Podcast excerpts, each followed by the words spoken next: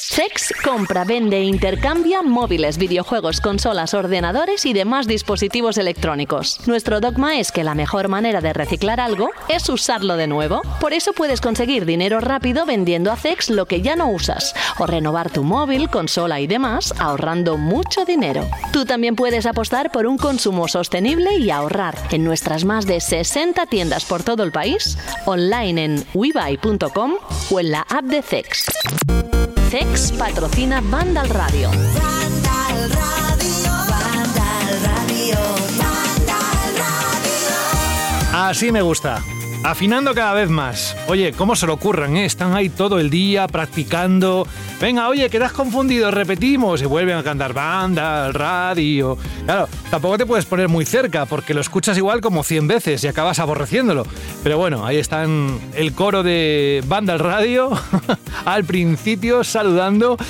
Estaba yo ahora escuchando lo de CEX y nosotros aquí también somos muy de, no tanto la economía circulatoria, que también, o circular, sino del contenido, de reciclar contenido. ¿Por qué? Pues porque sabéis que este es el momento de la semana en el que el contenedor de podcast lo que hace es recoger todo aquello que ha pasado, lo más destacado en el mundo de los videojuegos y lo ponemos en marcha y os lo contamos. Y los análisis e impresiones que hoy vamos a tener a Diego González que nos va a hablar del Final Fantasy VII Rebirth porque se fue a Londres a probarlo y luego le tendremos. Está a punto de llegar. De hecho, a ver.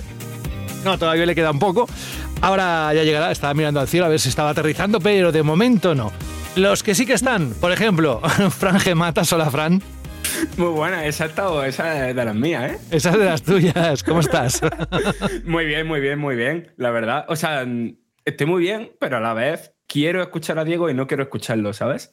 Sí, mira, en este sentido te comprendo, empatizo contigo, porque yo un juego así con tantas ganas que le tenéis, a mí es que tampoco me dice demasiado porque yo sabéis que no he jugado al original y Pero el remake sí, ¿no? el remake tampoco lo he jugado, pero oye, que se pueden jugar las dos cosas juntas, el primera parte y luego el reverse. O sea, no tengo prisa, de verdad que tengo Sí, un sí, montón de... Hecho, de hecho, hay un, un pack que creo que ahora mismo está descontado que trae los dos. Que trae el remake en la versión de PS5 y el Rebirth cuando, cuando salga. Mm, Pues que yo lo entiendo. O sea, es que además cuando hay un juego así tan potente, eh, hay tantos oyentes que están muy, muy, muy, muy pendientes de que digamos, pues noticias, saber algo más del juego y quizás igual no del contenido, del argumento, sino de pequeñas pinceladas que van aumentando el hype. Pero hablando de hype, yo os tengo que confesar, en este caso, Fran, que ahora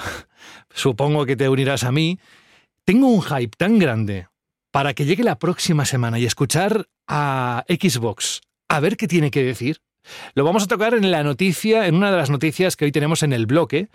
Y es que no es para menos. Tú, Fran, ¿qué te hueles? Uf. Y- eh, y yo no he sea, sido, ¿eh? o sea, ya lo hablaremos ahora después, pero sea lo que sea, va a ser importante, va a sacudir bastante la industria del videojuego, tal y como la hemos conocido en estos últimos, no sé, en lo que llamamos de generación, porque si no, habrían salido al paso para desmentir todo lo que se ha dicho. Y no lo han hecho. Eh, y no lo han hecho. Y tampoco se pondrían tan, no sé, como con... Enigmáticos, ¿no? Enigma- no enigmáticos, sino como diciendo vamos a comunicar algo importante, pero esperar a la, a la próxima semana, ¿sabes? Bueno, O sea, pues eso, sea, misteriosos, eh, están aumentando el hype, yo lo tengo por las nubes, ahí, a ver si llega ahora Diego, no, todavía no ha llegado. Bueno, oye, Frank, que bienvenido, Jorge Cano, eh, la próxima semana puede ser un bombazo, ¿eh? Además, he visto distintos artículos como el de Kotaku, que también están calentando motores de lo que se puede venir y lo que puede significar en esta absurda guerra de consolas, ¿eh? Hola, buenas. Lo primero de todo, ¿cómo estáis? Eh, pues, Eh, el programa a ver. promete hoy. a mí lo que me lo que me molestó de todo esto fue que, claro, que eh, esto lo dijo, lo dijeron el lunes por la noche, ¿no?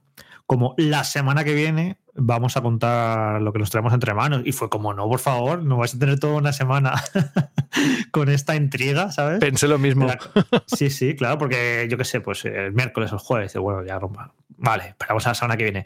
Pero que el lunes nos citarán a la semana siguiente, a mí fue como, jolín, mucho tiempo.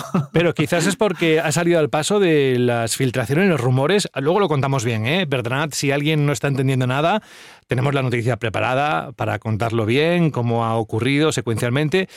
Pero eh, decimos en algún momento en la noticia que esto puede ser que han salido al paso de los rumores y las filtraciones que estaban ya circulando y que sonaban muy fuerte, ¿no? Sí, es que, bueno, estos rumores ya vienen de lejos, de, hace semanas. durante el fin de semana se intensificaron muchísimo y el lunes ya fue una locura. Y entonces ya, pues yo creo que estaba la gente tan nerviosa que tuvieron que salir a decir algo, como en plan, bueno, eh, vale, sí, estamos escuchando todo lo que estáis hablando, todos los rumores que están saliendo y tranquilos que la semana que viene os lo explicamos. Así que bueno, sí que es evidente ¿no? que, que se dieron al paso y que como estáis comentando, si no han desmentido nada es porque parte o casi todos esos rumores son ciertos.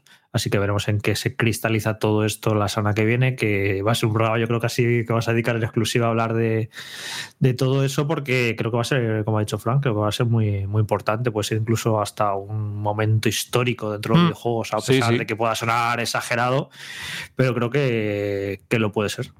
La industria del videojuego necesita un cambio. Xbox necesita algo que explique los movimientos que ha tenido en los últimos años.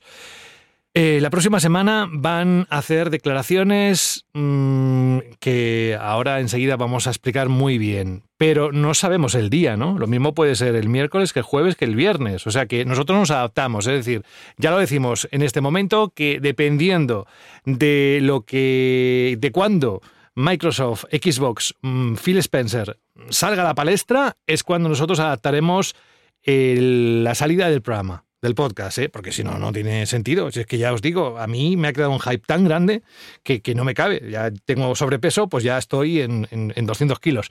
Bueno, oye, em, Jorge, bienvenido. Y Alberto González, muy buenas. Muy buenas, José, ¿qué tal? ¿Cómo estamos? Yo, ya sabes, con los nervios a flor de piel y las uñas me las estoy mordiendo todas. A ver cuando llega la próxima semana. Fíjate que hay lanzamientos interesantes, que ah, noticias sobre el Final Fantasy VII Rebirth, que ha habido un State of Play, que ahora viene Diego y nos cuenta más detalles, que lo ha podido jugar. Pero mi mirada está a ver qué pasa la próxima semana. ¿Tú cómo respiras?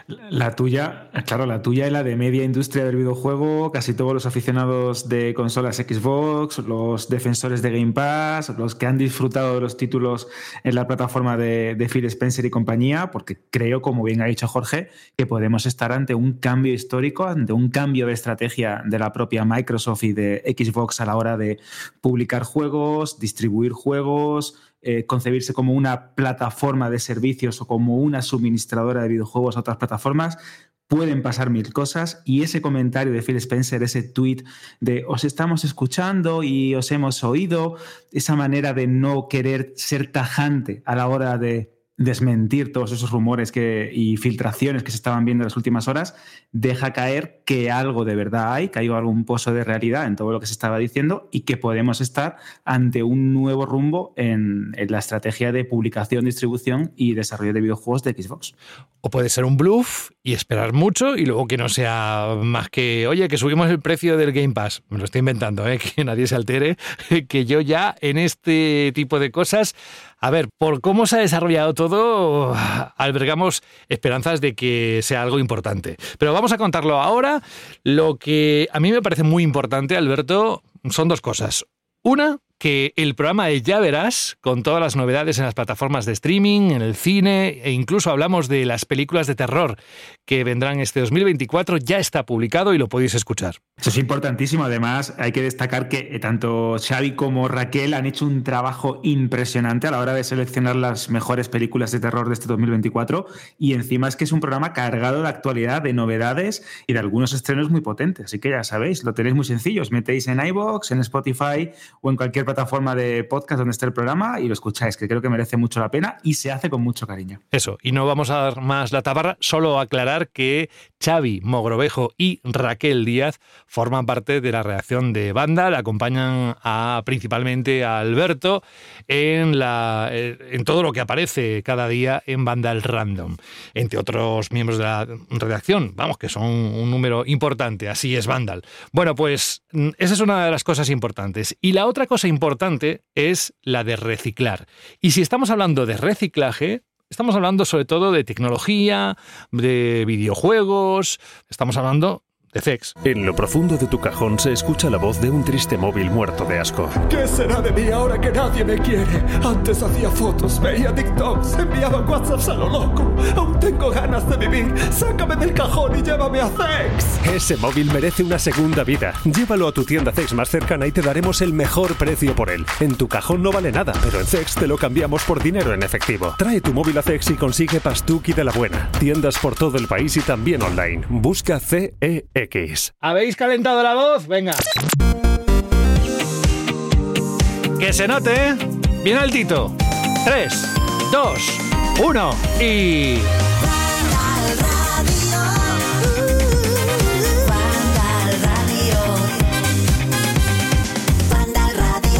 Así da gusto estar rodeado de profesionales.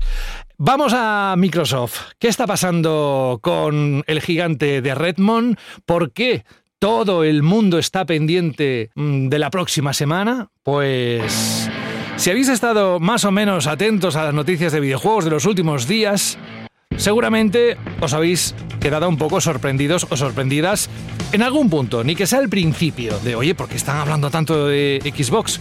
Bueno, pues porque no hacían más que circular rumores sobre que un gran número de juegos de Xbox podrían llegar a PlayStation y Switch. ¡No! Sí, Así es. El revuelo ha sido lo suficientemente grande como para que el propio Phil Spencer, este mismo lunes, como comentábamos antes, haya decidido dar un paso al frente y responder a los rumores. Y la pregunta que antes le planteaba Jorge, pero ¿como respuesta o de forma proactiva? Bueno. Phil Spencer ha dicho en X, la antigua Twitter, que os estamos escuchando y os oímos. En este mensaje, así, ¿eh? Sí, sí, sí. Parece más bien Amazon con Alexa. Pero bueno, en este mensaje Spencer afirma que la próxima semana está planeado un evento donde darán detalles sobre el futuro de sus negocios en el que desvelarán más detalles, ojo aquí, sobre la visión para el futuro de Xbox que tiene la compañía. Bueno, pues ja, esto dicho así, tan de forma grandilocuente, pues ha empezado a hacer eco en todas las redes sociales. Y esto no es una respuesta concluyente sobre la posible nueva estrategia de Microsoft de hacer multiplataforma algunos de sus títulos exclusivos en las consolas de Xbox y PC, pasando a, a las que hemos comentado. No, Puede ser o no puede ser. No obstante, dado el calado del rumor y la fuerza que ha cogido, el no desmentirlo categóricamente, como antes apuntaba Jorge, puede ser una señal inequívoca de que el leak, la filtración, iría bastante bien encaminada. Si bien a lo mejor no son tanto los juegos que llegarán a otras consolas, no lo sabemos. Las filtraciones, por ejemplo, hablan de que primero habría una posible versión de Hi-Fi Rush que llegaría durante el primer trimestre de este año a PS5 y Nintendo Switch. Y después, pues pasaría lo mismo con Starfield, con Halo, con Gears of War e incluso con Indiana Jones. No sabemos si instantáneamente, con un periodo de carencia. Son palabras mayores de ahí que estemos, que nos mordemos las uñas, dicho de aquella manera, para ver qué nos cuenta Tito Phil la semana próxima. Así que tanto Alberto como Frank como Jorge hagan sus apuestas. Os quiero escuchar un poco más extendidamente sobre qué puede pasar la próxima semana, qué puede decir Tito Phil. Bueno, lo que tiene hoy de ponerse a especular y pensar lo que puede ocurrir, eh, lo bonito es que dentro de unos días se puede quedar Obsoleto. puede- obsoleto totalmente, pero bueno, hemos venido a jugar y sobre todo analizar qué, qué puede estar ocurriendo, ¿no? Lo de que el lunes dijera que para la semana que viene con tantos días, eh, pues seguramente tenga sus cosas buenas eh, para Xbox. Para empezar, que da tiempo a que la gente lo vaya asimilando.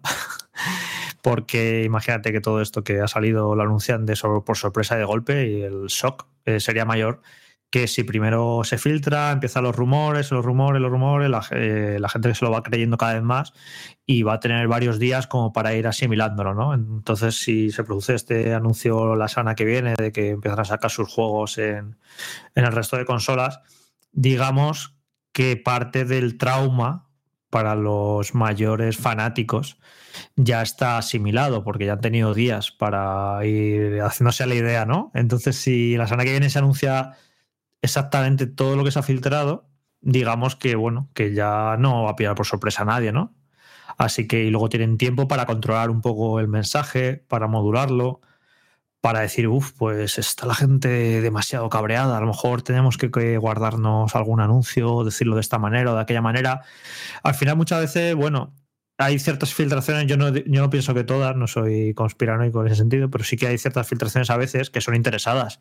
Yo, por ejemplo, a mí que me gusta mucho el fútbol, que esto a lo mejor es una cosa que los oyentes no conocen, una faceta de mi vida extraña. No, pues- sí, a ver, que te gusta el fútbol, sí, porque además has practicado fútbol, que no Sí, se sí, quede la rodilla y todo eso. otras cosas que, que me interese, ¿no? Pero bueno, sí que me gusta el fútbol e incluso me gusta Los domingos por la tarde la afición. escuchar periodismo del fútbol y demás. Sí, sí, estoy muy puesto del tema, no sé por qué. Eh, pues a veces se producen filtraciones interesadas, ¿no? De una parte, de otra, porque te interesa pues encarecer el precio de un jugador o lo que sea, ¿no? O sea, que a veces sí que se filtran cosas a propósito porque quieres provocar algo con ello, ¿no? En este caso, por ejemplo, pues a lo mejor querían ver, ¿no? cuál era la reacción de la gente, cómo de enfadada se iba a poner eh, su afición. Además, aquí podemos hablar de afición como en el caso del juego, de, en el caso del fútbol. Y bueno, pues sí que siempre que ha habido filtraciones en el mundo de Xbox eh, han sido muy acertadas. La gente que está ahí como esos insiders ¿no? de la marca tiene muy buenas fuentes y yo creo que a veces reciben su información directamente de la compañía porque les interesa en cierto sentido. ¿no? Yo creo que aquí ha podido ser algo de eso. ¿no? Eh, vamos a filtrar todo esto, vamos a ver cómo reacciona la gente y una vez que ya la gente esté calentita, ya ha reaccionado, decimos que ya hablaremos de ello y bueno, y tienen unos días para eso, para preparar bien el mensaje, para ver cómo lo dicen, qué dicen y demás, ¿no? Y luego, pues eso, eh, ya cuando lo anuncie la semana que viene, pues analizaremos más en detalle lo que va a suponer para la marca, qué va a ocurrir y demás. Pero en cualquier caso, aquí yo creo que esto que es, es este anuncio que, que se va a producir, creo que tiene relación con cosas que han pasado los últimos meses, que yo ima- imagino ¿eh? que tienen relación, por ejemplo, que pues eh, lo comentamos, que en 2023 es muy raro que las ventas de una consola como Xbox Series, que está en su tercer año, en vez de seguir aumentando, descendieran, quiere decir que no le va demasiado bien en, en ventas. Eh, Game Pass, que es un servicio que estaba hecho para que creciera cada año de manera exponencial, para poder ser rentable, pues lleva como un año, dos años con la- el aumento de, número de suscriptores un tanto estancado. Luego, eh, Starfield, que debería haber sido un revulsivo, el primer gran juego exclusivo de Xbox Series, que debería haber eh, disparado, eh, yo sé, las suscripciones de Game Pass, haber aumentado las ventas de Xbox Series. eh, aparentemente no ha tenido ningún efecto en- en ambos aspectos. Y no sé si todas estas cosas que he comentado pues han tenido que ver junto con la compra de Activision Blizzard para que la compañía dé un cambio de estrategia y vea que la manera de poder rentabilizar los juegos tiene que ser otra, no solo con, con Game Pass, ¿no? Porque ya hemos visto que eso, que, que las, que las suscripciones de Game Pass no están aumentando y ni siquiera grandes lanzamientos tienen un, un fuerte impacto en, en ese sentido. Y luego, pues, además de, nos hemos centrado en esto, en comentar que podrían llegar juegos de Xbox a Switch y a PlayStation 5, pero yo creo que los posibles anuncios o esa estrategia, yo creo que va mucho más allá de eso solo. No creo que vaya a ser solo eso, me da, ¿eh? Y porque ya hemos comentado que ya hay juegos de Microsoft en, en consola de PlayStation, en Switch está, por ejemplo, Minecraft y algún que otro juego. O sea, no sería como un shock o una enorme sorpresa que Hi-Fi Rush vaya a salir en PlayStation 5 y en Switch. No pasa nada, ya han salido juegos anteriormente. Creo que, pero creo que esto va a ser mucho más importante y va a ir más allá. Y por ejemplo, se, se comentaba entre estos rumores, seguro que, que Fran sabe mucho más, que está más metido en el día a día en la actualidad, pero se comentaba entre estos rumores que no sé si todos los grandes lanzamientos, pero que algunos grandes lanzamientos ya no van a salir en Game Pass día uno. O sea, esa estrategia que tenía Microsoft desde hace años que decía que todos sus juegos saldrían día uno en Game Pass, pues uno de los rumores dice que eso se va a acabar. Y que, bueno, también tenía sentido porque coincide con la compra de Activision Blizzard y a lo mejor, pues eso, eh, ya dijeron que Call of Duty, por ejemplo, que no saldría en Game Pass de lanzamiento y eso a lo mejor se empieza a aplicar a otros juegos porque han visto que tienen que buscarles eh, una rentabilidad. Yo como siempre busco, como me gusta tanto el mundo del cine y busco ahí los paralelismos, esto es como cuando se empezaron a producir películas Netflix o Disney Plus o, o Amazon que las lanzaban directamente en la plataforma y ahora lo que hacen es primero estrenarlas en cines, sacarles unos milloncitos, en algunos casos bastantes millones, y luego ya las meten en su plataforma. Pues a lo mejor dice, ha pensado Microsoft, vale, pues voy a sacar los juegos durante unas semanas, un mes, dos meses, tres meses, que la gente los tenga que comprar y los saco multiplataforma, genero unos cuantos millones de dólares y luego ya los meto en mi servicio de suscripción, porque a lo mejor meterlos en el día uno en el servicio de suscripción no es la mejor estrategia para rentabilizarlos. No lo sé, ¿eh? puede ser que, que sea que algo que ocurra. Así que nada, la, la semana que viene lo, lo veremos porque esto va a tener, va a dar mucho que comentar. A ver, la verdad es que Jorge lo ha explicado todo bastante claro, pero mm, abundo un poquito en, en algunos de los temas que ha tocado. Casi toda la gente, o sea, evidentemente no pueden señalar, ¿no? No pueden decir, no pueden confirmar, pero está bastante claro el motivo por el que se ha tardado una semana, o sea, por el que se va a tardar una semana o más en despejar todas estas dudas. Que es que varios coinciden en que la filtración viene de dentro, eh, a lo mejor, por lo que ha dicho Jorge, de tantear el terreno, o a lo mejor por alguien disgustado con, con el plan o que no confía en el plan y quería, mm, pues eso, que en- enseñar los, los fallos los, o las aristas que puede tener eh, el, este posible nuevo planteamiento de Xbox como marca. Pero en lo que sí coinciden todos es que en el momento en que estas filtraciones se produjeron, los planes no estaban cerrados. Que lo que nos van a comunicar la semana que viene, eh, a principios de esta semana, este, eh, o el, sábado pasado o el domingo pasado, dentro de Microsoft, todavía no había una estrategia 100% clara. Eso por ahí. Después, eh, recordad que los dos primeros juegos de los que se hablaron fue Hi-Fi Rush y Sea of Thieves. Sobre Sea of Thieves comentaré ahora después porque lo voy a encajar con otro tema. Pero lo de Hi-Fi Rush está bastante clarinete cuando en la última actualización dentro de los archivos del juego hicieron lo típico, ¿no? Ya sabéis, lo del data mining, lo de mirar ahí qué hay por ahí y vieron eh, tres iconos que claramente representaban eh, por sus colores y demás el verde de Xbox, el azul de PlayStation y el rojo de Nintendo Switch. Después, yo creo que este cambio de estrategia es 100% por uno de los motivos que ha dado Jorge, que es que Game Pass no está creciendo ni de coña al ritmo que, que Microsoft Gaming esperaba. Recordad cuando se lanzó el servicio que cada seis meses, cada cierto tiempo, nos comunicaban nuevos datos de número de suscriptores. Que si hemos llegado a 10 millones, que si hemos llegado a 20 millones, que si hemos llegado a 25 millones. Y ahí se quedaron. No han vuelto a compartir desde, creo que fue a principios de 2022, que dijeron que tenían 22 millones. Y eso que por el camino, pues lanzaron Xbox Game Pass para PC, después hubo un rebranding de eso y lo llamaron PC Game Pass, apostaron muchísimo más fuerte por la promoción de PC Game Pass y no ha crecido lo, lo suficiente, vaya. Y eso se encaja en el tema de que Microsoft Gaming da beneficios, pero Xbox como consola no los da.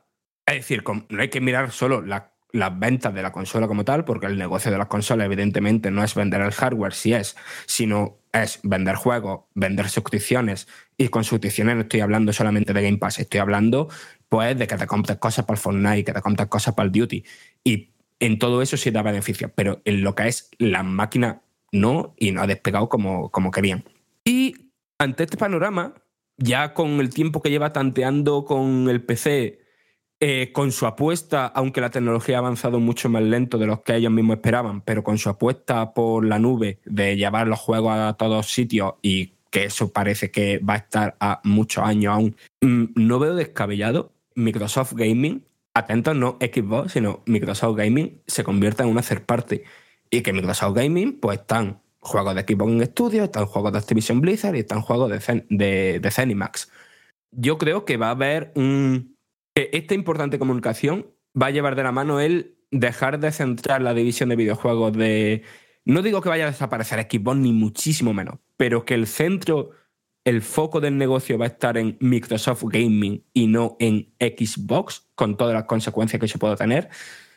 A ver, no me apostaría nada, porque apostar está feo, no hay que hacerlo, pero eh, no me extrañaría ni un poco. Y eso de convertirse en third party, mm, yo creo que una de las cosas que conllevaría es sacar los juegos primero Xbox y en los sitios donde esté Game Pass y después sacarlos más tarde, mm, con el tiempo que sea, en todos los cacharros donde puedan funcionar esos juegos. Y tiene sentido, porque ya lo hemos hablado aquí mil veces, los juegos cada vez cuesta más, más, más de hacer, la rentabilidad de un videojuego mm, triple A cada vez está cogida más por pinza y es necesaria esa pasta extra. Y sería, por cierto, justamente la estrategia inversa a Sony.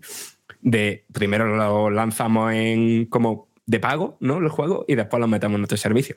A ver, a lo mejor esto no tiene sentido, o, o tiene menos sentido para un Starfield, a lo mejor tiene menos sentido para un Above, pero es que yo creo que es mm, no solo que tenga sentido, sino que es necesario, porque ya se ha visto cuando algunos de estos juegos han, han salido en Steam con títulos de comunidad, con títulos como, como el propio Sea of Thieves que he mencionado al principio, juegos que requieren que tengan una comunidad activa y que solamente con la gente que está en PC Game Pass o en, o en Xbox Game Pass mm, no es la suficiente, ¿no? Como para que ese juego se rentabilice durante muchos, muchos, muchos años y que, y que no deje de recibir contenido. No sé, es que eso- imagínate, Fran, por ejemplo, esto que dices que llevas mucha razón, eh, Halo Infinite ha sido un juego que no ha cumplido las expectativas de Microsoft.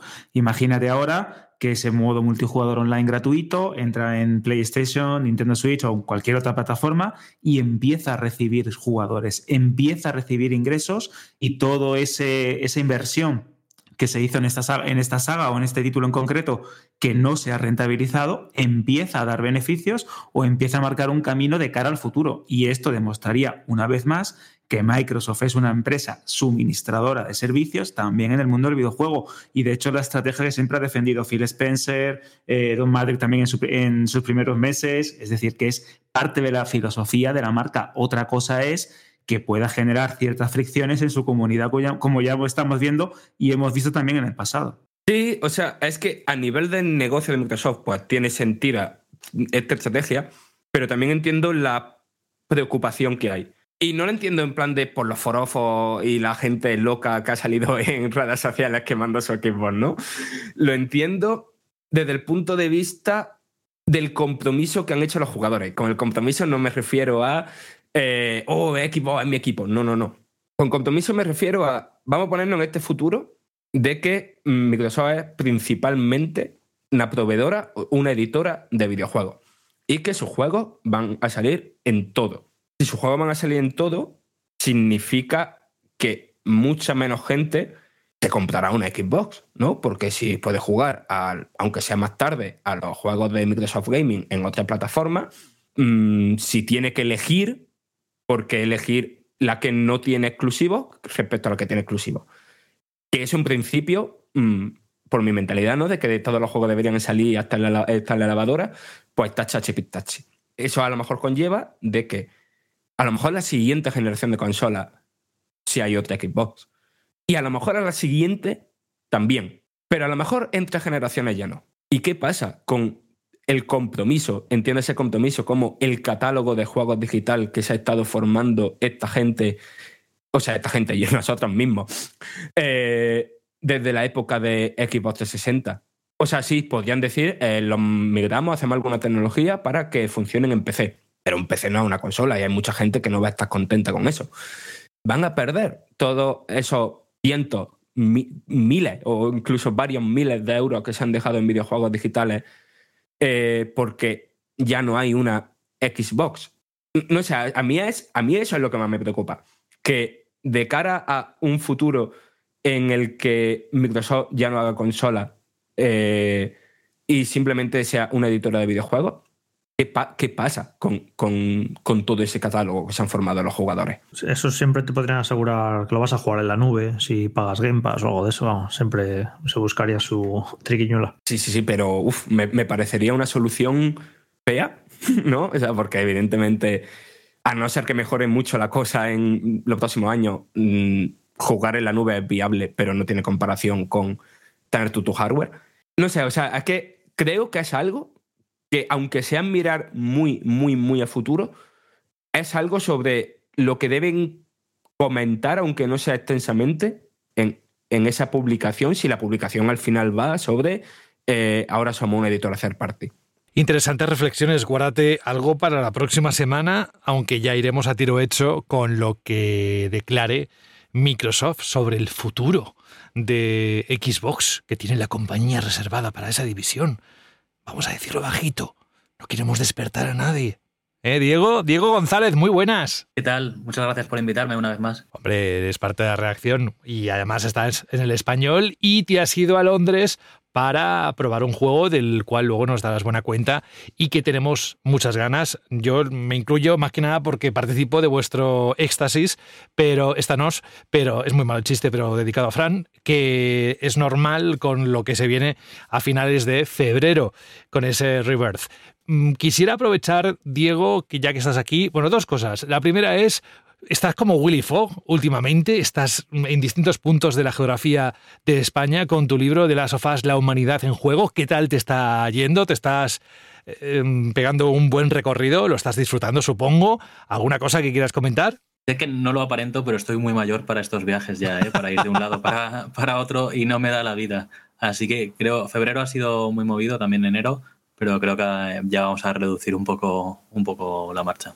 Y mm, habrá un próximo libro, me refiero a mm, el que sea, ¿eh?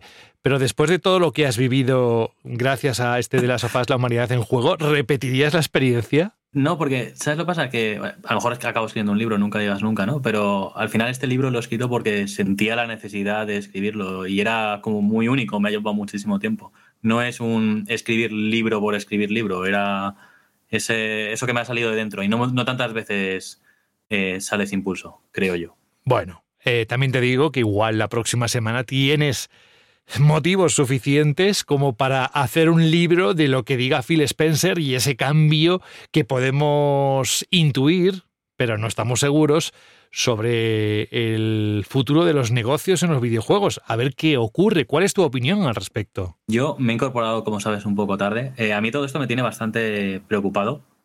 Eh, yo creo que deberían preocuparse los jugadores de Xbox, los jugadores de PlayStation, de Nintendo y en general todos los jugadores. Por un tema de que cada... Cuando, yo he visto, por ejemplo, la mejor PlayStation ha sido porque ha tenido que competir con, con Xbox.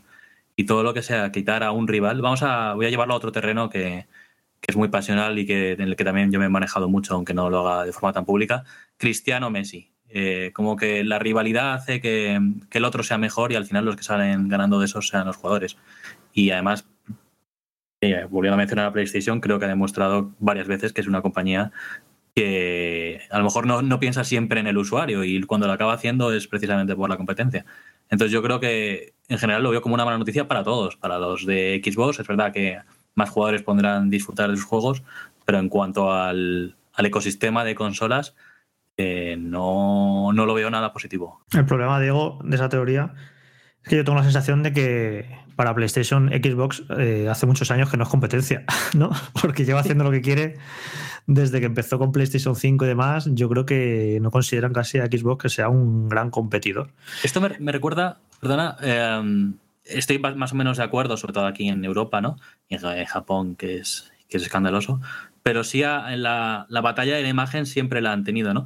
Me ha recordado esa, esa frase que has dicho tú, tú, porque tenía un profesor, Javier Reyero, que bueno, que era presentador de Telemadrid, que nos decía que la competencia de Coca-Cola no era, no era Pepsi, era la cerveza, ¿no?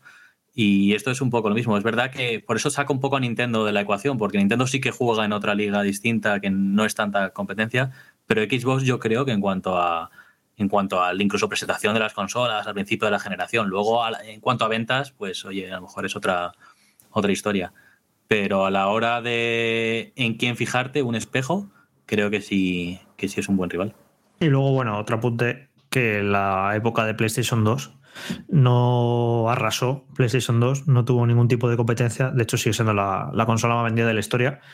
Y eso no quiere decir que no tuviera un catalogazo de juegos increíble y que no necesariamente el hecho de no tener competencia quiere decir que vas a hacer lo que quieras y en cualquier caso tiene a fíjate- Nintendo ahí. Claro, pero fíjate luego cómo salió la PlayStation 3, que lo tuvieron mucho más difícil. Justo después del éxito de la 2 se dijeron que la nueva generación de consolas comenzaba cuando ellos Sí, dijeran, sí, ¿no? tuvieron la soberbia aquella, se equivocaron completamente con el precio y demás, y justo coincidió, coincidió con que Xbox 360 lo hizo muy bien. Se juntaron ahí las, las dos cosas, sí. Pero bueno, que en cualquier caso, si la semana que viene lo que anuncian es que Xbox se vuelve multiplataforma, que tampoco hace falta que no entremos en pánico porque está Nintendo. se, va a se va a convertir en una guerra de Sony y Nintendo solo en consolas pero es un gigante Nintendo como para poder plantarle cara a PlayStation, cada una a su manera. O sea que tampoco creo que vaya a ser el fin del mundo si se acaba produciendo eso. eso. El fin del mundo efectivamente no es, pero, pero es verdad que Nintendo lo veo más como un complemento, se complementan entre ellas las consolas de uno y de otro. También es verdad que bueno, que esto quizás es mucho aventurarse y da para el programa que decíais de la semana que viene, pero abre un hueco para un para otro tercer protagonista, ¿no? En algún momento.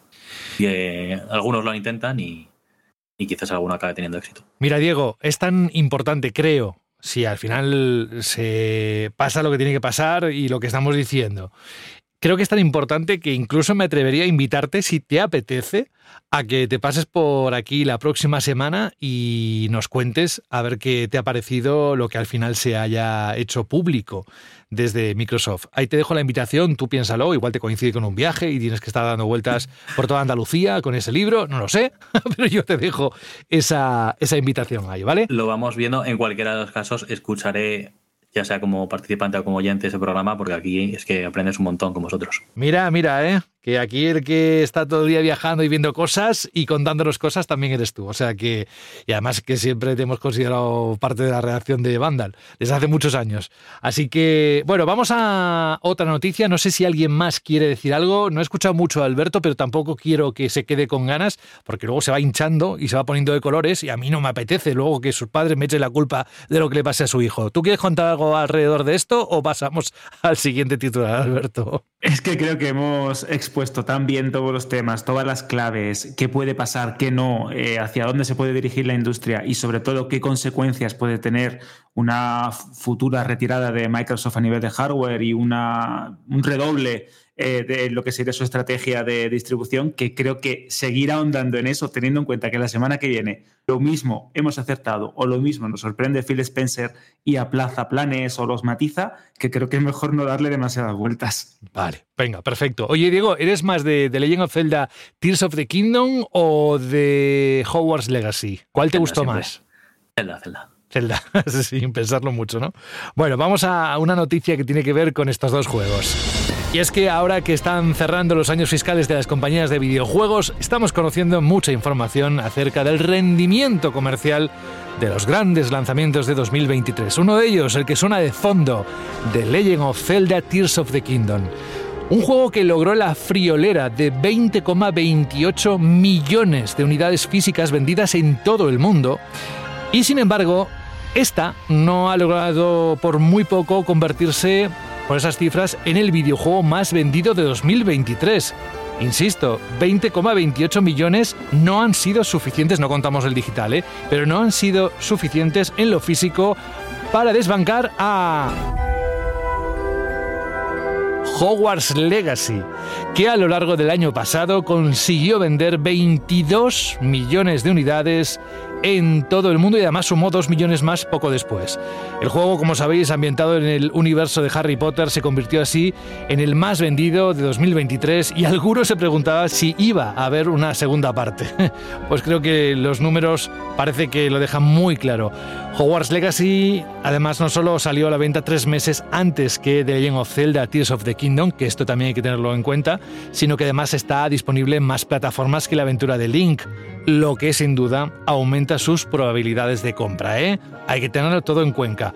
Pero quiero saber la opinión del resto de la reacción. Alberto, Diego, Fran, Jorge, ¿qué os parece estos números y el número uno para Hogwarts Legacy? Bueno, yo de Hogwarts Legacy, eh, que todo es vaticinado, ¿no? Que va a ser un éxito, que eh, había muchas ganas, mucho fan, mucho fan de Harry Potter, pero no sé si quizá tanto éxito, ha sido un- la verdad es que un, un exitazo y asegura que va a tener seguro secuelas y continuidad. Además, está preparando HBO una nueva, eh, una serie de Harry Potter que va a adaptar todos los libros en formato serie. Imagino que cada libro será una temporada, esto lo sabrá mejor Alberto.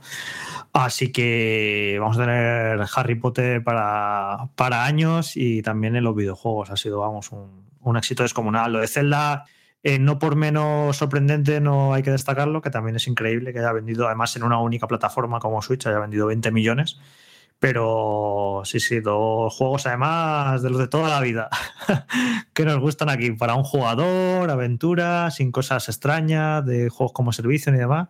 Juegos tradicionales que demuestran que en pleno año 2024 todavía hay mucho hueco para este tipo de, de experiencia. No todo tiene que ser juegos como servicio, no todo tiene que ser juegos como multijugador y demás, sino que los juegos de toda la vida, las aventuras para un jugador, pues pueden vender muy muy bien si, si están lo suficientemente bien, hechas, como es este caso. Es que de hecho, Jorge, el caso de Hogwarts Legacy demuestra hasta qué punto la licencia de Harry Potter es una de las más importantes, que no solo para Warner, sino a nivel comercial, a, eh, a nivel internacional, porque tiene un gran calado todo ese mundo mágico, tiene una legión de seguidores muy fieles, el juego tenía unos valores de producción impresionantes, podemos entrar o no entrar en si estaba mejor o peor, o si era más repetitivo o menos repetitivo, pero daba todo lo que un aficionado a Harry Potter esperaba y al mismo tiempo abre la puerta para que en un futuro esta saga tenga ya no solo continuidad en un hipotético Hogwarts Legacy segunda parte, sino en otros títulos similares que aprovechen este mundo. Y como bien has dicho, HBO, bueno, en este caso Warner, está produciendo una ambiciosa adaptación, una readaptación de los libros de eh, JK Rowling para, en formato serie que quiere que dure unos 10 años, adaptando cada temporada centrándose en un libro, eh, buscando a los mejores creativos, a los mejores guionistas, a los mejores showrunners, de cara a mantener viva esta saga en una nueva generación de espectadores y al mismo tiempo atrapar de nuevo a los espectadores que crecieron con las primeras adaptaciones cinematográficas. Es una maniobra muy inteligente. Es verdad que eh, Zelda, pues obviamente es una saga, una licencia, una marca, como lo, como lo, queramos llamar, con una larga trayectoria en el mundo del videojuego y que además pues también mueve legiones de fans, tiene un prestigio internacional y si ya Breath of the Wild era un gran juego, Tears of the Kingdom es el mismo, pero revisionado con un montón de añadidos, con una jugabilidad magnífica y con cosas que lo mejoraban en muchos aspectos. Así que, bueno, es, de celebrar que dos títulos que no sean, como bien has dicho, Jorge, ni multijugador ni online, porque los que tenemos ya más años nos cuesta un poquito adaptarnos a ellos. Es una, es una muestra de que el videojuego para un jugador con aventuras, con historia, con un montón de contenido, sin ningún tipo de añadido online, puede permanecer en la industria del videojuego y todavía tiene cabida si esos títulos pues tienen, como he dicho, un buen presupuesto, un buen diseño, una buena jugabilidad, una buena base sobre la que sustentar un éxito, claro. Que por cierto, otro detalle, eh, aquí en el mundo de los videojuegos, eh, pues a veces sabemos las unidades que venden los juegos, otras veces no tenemos esa suerte, por ejemplo Nintendo es muy transparente y dice todos la cantidad exacta de juegos vendidos o Capcom y demás, y bueno, tenemos esa cifra ¿no? de las unidades y es lo que nos movemos, el éxito de un juego lo, lo valoramos en cuanto a... eh, las unidades vendidas. En cambio, en el mundo del cine es en cuanto a la recaudación, ¿no? Eh, sabemos las cifras de cada película, pues tal, no sé qué, el año pasado tal película recaudó 1.500 millones o lo que sea. Por ejemplo, Barbie, que fueron 1.400, ¿no? Y no hablamos en ese sentido de los videojuegos, pero yo saco la calculadora aquí rápidamente he multiplicado las unidades vendidas de Hogwarts Legacy por el precio medio más o menos, unos 70, 80 euros. Y estamos hablando de un juego que ha generado 1.500 o 1.600 millones de dólares. Eh, incluso he estado viendo, estoy viendo cuál es la película de la saga Harry Potter que más eh, recaudó, que fueron 1.350 millones, eh, la de las Reliquias de la Muerte parte 2. Así que este juego ha generado más dinero, ha facturado más dinero que cualquier película de la saga Harry Potter. Eso para que nos hagamos una idea de la magnitud y, y de la importancia del volumen, ¿eh? de, de lo que puede generar un juego que, que vende bien. Es una auténtica eh, bestialidad, más que, más que una película. Claro, pero también está la cosa de que probablemente haber hecho Hogwarts Legacy haya costado pues lo que cuestan varias películas de, Mm, no de te Harry creas, Potter. ¿eh? Lo- Sí, los pre- Lo- lo- los presupuestos de los juegos AAA, aunque sean para un jugador, aunque no tengan cosas online y tal, no son transparentes porque son una locura. O sea, no, tiene puto sentido lo que, lo que cuesta hacer. eh, mm, bueno, ya, lo vimos, ¿no? Lo- cuando se filtraron, eh, cuando se pudimos ver lo que costaba hacer un Spider-Man 2, lo que costaba hacer un God of War. Sí, de verdad, te iba a decir que digo, eso fue hace unas semanas. uno- eso eh, sí se supo más o menos que cuánto eran unos 200 millones, ¿no? Por ahí. Sí, sí, sí, eran mm, muchísimos. Pues vaya. muy parecido a lo que es una, una superproducción ahora en el cine. Ahora mismo una gran superproducción está entre los 200, 250, incluso 250, locura 300, como Indiana Jones, que, 300 que millones. dicen hasta sí. 300 millones, ¿no? Exacto. Pero es curioso ¿eh? que, que eso, que un juego de gran presupuesto está más o menos ahí, en esos todas 200, millo- en 200 millones, que es muy parecido al gran presupuesto de una superproducción de una película. Y a eso hay que añadir todo lo que va a vender a partir de ahora, que solo estamos contando entre ciertas fechas. Pero Hogwarts Legacy, aunque baje de precio, seguirá vendiendo, que al final esa película hace, tiene más de 10 años. eh, entonces la diferencia de tiempo ahí creo que también va a ser, va a ser Sí, sí, por- sí, sí, porque lo que dices es que, claro, que Hogwarts Legacy ha vendido 22 millones el año pasado, pero claro, a lo largo de, de este año y cuando empiece a recibir bajadas de precio y demás, a lo mejor a lo tonto se casca otros 10 millones, ¿eh? tranquilamente. Eh, ¿Os Sí, sí. acordáis del, del intento de boicot a Hogwarts Legacy de que no querían comprarlo nadie por la relación con J.K. Rowling y demás? No, no parece que haya salido. No me Bueno, acordado, que- pero que- me ha, me ha hecho gracia. Bueno, pero quiero decir, lo de nadie es nuestro círculo de redes sociales y lo que vemos, ¿sabes? Que al final es lo de siempre, ¿no? Que mm, por lo que vemos en nuestra timeline de personas mm, cercanas, nos pensamos que eso es el, el mundo y, ni de coña, vaya. Yo sí quería comentar porque antes ha hablado, eh, no me acuerdo si ha sido Alberto Jorge, del, de, bueno, de que Zelda es Zelda, ¿no? Siempre ha vendido una barbaridad. Los que nos lleváis escuchando mucho tiempo sabréis que no es así. Que sí, que Zelda siempre ha sido mm, juegos increíbles, que siempre ha tenido un prestigio maravilloso, pero nunca han sido la gallina de los huevos de oro de, de Nintendo. Que el más vendido hasta ahora creo que era el Twilight Princess de Wii y, y no sé si llegaba a, a los 5 millones. O sea, no eran juegos, digamos, mainstream, ¿no? De público general. Y eh, Breath of the Wild consiguió convertirse en... O sea, no, no solamente consiguió ese juego convertirse en un título super mainstream, sino que creo que ha, que ha conseguido que a partir de ahora la saga sea mm, una saga a nivel de popularidad entre el público general al nivel de, de Mario. De hecho, a mí me, ha- me hace gracia porque eh, tengo gente a mi alrededor que no juega mucho a videojuegos, por, por ejemplo, este año, pues encantadísima esa gente, tanto con Hogwarts Legacy como con eh, Tears of the Kingdom, pero que, o sea, que no, no le llaman ni el Zelda, le llaman el Link, ¿sabes? O sea, porque aquí en este juego sí se llama el Link. Eh, no, en, no plan de como otros que le podías poner eh, el nombre que quisiera y bla, bla. Y, o sea, que, que me alegra un mogollón que lo que para mí es una de las mejores sagas de la historia del videojuego, pues por fin tenga eh, un nivel de popularidad mm, como el que se merece y espero que crezca todavía más. ¿Queréis que sigamos hablando de números? De hecho, vamos a cerrar con esta noticia, el bloque de actualidad, y pasaremos a estar muy atentos a lo que nos cuente Diego de lo que vivió en Londres y con ese juego Rebirth de Final Fantasy VII Remake. Y seguimos hablando de Nintendo, de números y de Nintendo, porque todos los rumores e indicios, como sabéis, apuntan a que la compañía japonesa lanzará al mercado una nueva consola este mismo año. Switch lleva alrededor de 7 años en el mercado y en 2021 Nintendo ya dijo que la consola estaba en la mitad de su ciclo de vida.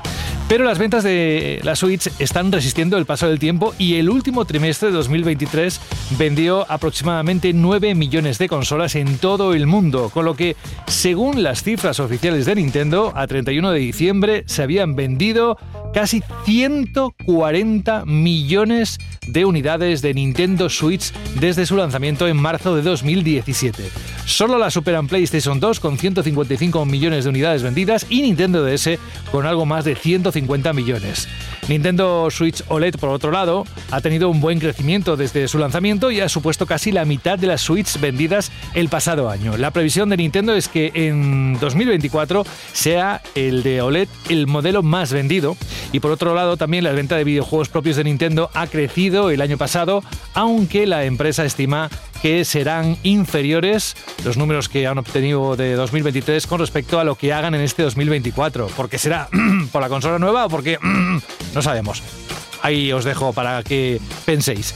En ventas de software, Switch se sitúa en primer lugar. Los 10 títulos más vendidos a lo largo de la historia de la consola están copados por, como ya podéis imaginar, las series más conocidas de la empresa nipona. Bueno, pues cerramos con estos chorrocientos millones, Jorge, 140 de unidades vendidas. Qué alegría después del cierto relativo fracaso de Wii U, que una consola así revolucionaria no solo a los jugadores de todo el mundo, sino a las arcas de, de Nintendo. ¿eh? Brutal, la verdad, eh, las cifras. eh, Wii también vendió 101 millones, pero bueno, fue una consola que fue una moda al principio y que tuvo unos años, una recta final un tanto penosa, la verdad. Pero Switch no va a morir con las botas puestas hasta el final, va a llegar su sucesora y va a seguir con una salud muy buena, tanto en ventas de hardware como en lanzamiento de juegos y demás. Y yo ahora estaba mirando aquí pues las consolas más vendidas de la historia que como has comentado sigue siendo PlayStation 2 con 155 millones, la segunda Nintendo DS con 154. Y estoy como echando cuentas si las va a pillar. Si Nintendo Switch está con 140, le quedan 15 millones para coger a PlayStation 2. Y esos 15 millones va a costar, ¿eh? Yo no sé qué pensáis si, si va a llegar, si se va a quedar ahí, ahí. Pero bueno, no tiene solamente un año para conseguirlo, le queda pues todavía todo este año, el año siguiente, aunque esté la sucesora a la venta, Switch se va a seguir vendiendo muy bien, incluso con quizás con rebajas de precio, que puede ser una puerta de entrada para un público más juvenil, una consola más barata. Yo apostaría que sí, a que sí que va a pillar a PlayStation 2, pero bueno, son 15 millones más y que, creo que no van a ser fáciles, pero que, que lo puede acabar consiguiendo y convertirse la, en la consola más vendida de la historia que es un hito que, bueno, no sé si, no creo que tener un trofeo por ahí, ni una medalla, pero yo creo que sería para Nintendo para estar muy orgullosa, vamos, de, de- su consola, de decir que es la, la más vendida de la historia. Al final es la idea de la consola, es genial, que después, pues, a ver, todos nos hemos comido versiones de juegos que, que palidecían, ¿no? Respecto a, a la versión de sus hermanas mayores, pero creo que, no sé, estaremos casi todos de acuerdo, ¿no? De que por cómo se acusa la limitación de potencia en juegos mm, de terceros, ¿no? Que a lo mejor pues tienen menos tiempo, ¿no? Para dedicar una sola versión como tiene Nintendo, ¿no? Que hace magia con la Switch. Yo creo que coincidiríamos casi todo en que lo jugaríamos casi todo en Switch, ¿no? Por, por- por la comodidad que, que supone. Y, y, o sea, eso se ha- se ha visto, ¿no? Que Nintendo, cuando tiene buenas ideas que calan entre el público, pues lo peta. Y cuando tiene mala idea, por mucho que después esa máquina tenga un catálogo genial, pero si la idea es mala, mm, Wii U, pues no, no les funciona.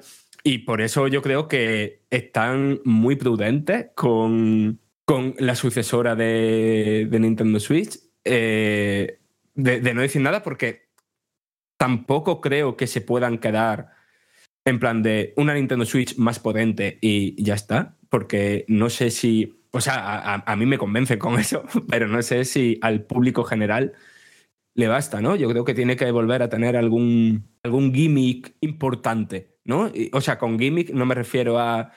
eh, uy, ahora los gatillos vibran, sino a una mejora de en cómo se disfrutan los videojuegos. A lo mejor no al nivel de Switch, porque mm, eso fue muy tocho, ¿no? El, vale, ahora podemos jugar los juegos que hemos jugado siempre en la tele en cualquier lado. Pero sí algo que sea relevante para, Sí. para, para la gente.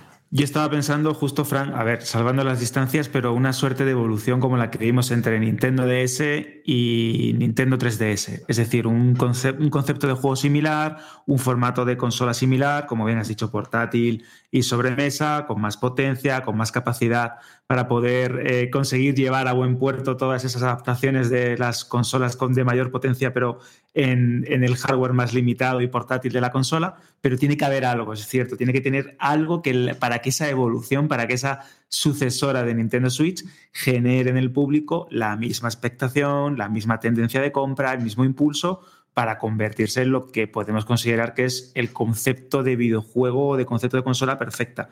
Sí es cierto que eh, Jorge decía que le quedaban unos 15 millones, 20 millones de, de unidades para poder superar a, a PlayStation 2 como la consola más vendida de la historia.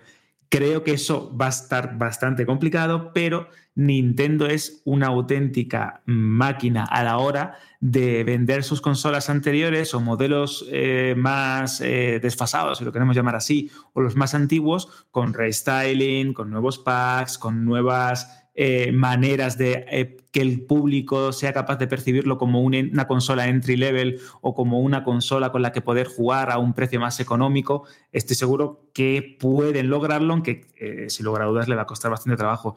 Aún así, vamos a ver si es capaz esta Switch 2 o como, o como se llame, o New Nintendo Switch, que no sé cómo, cómo va a tirar Nintendo en esta ocasión del branding, eh, llega a los números que ha conseguido esta consola, que creo que son totalmente espectaculares y casi, casi imposibles. Sí, además ahora que están saliendo eh, portátiles o PC portátiles como setas, pues a ver qué se les ocurre para, para volver a innovar, ¿no? Y que, y que ofrecer algo diferente o en cambio dicen, pues mira, no se nos ocurrió nada y la nueva Switch pues es la misma pero más potente. Yo creo que, como dice Fran, algo, algo va a tener que tener, alguna idea, alguna sorpresa, algún gimmick. Le gusta mucho esto a Nintendo, ¿no? Como para justificar que, que des el salto. Que también pueden quedarse sin hacer nada y sacarla con Mario Kart 9 y ya está. O sea, sacar la Switch más potente con Mario Kart 9 y, y- ya se hartan de vender. Mm, digo esto porque cuando han publicado el informe financiero, pues han actualizado la lista de sus 10 juegos más vendidos. El primero, evidentemente, sigue siendo Mario Kart 8 Deluxe,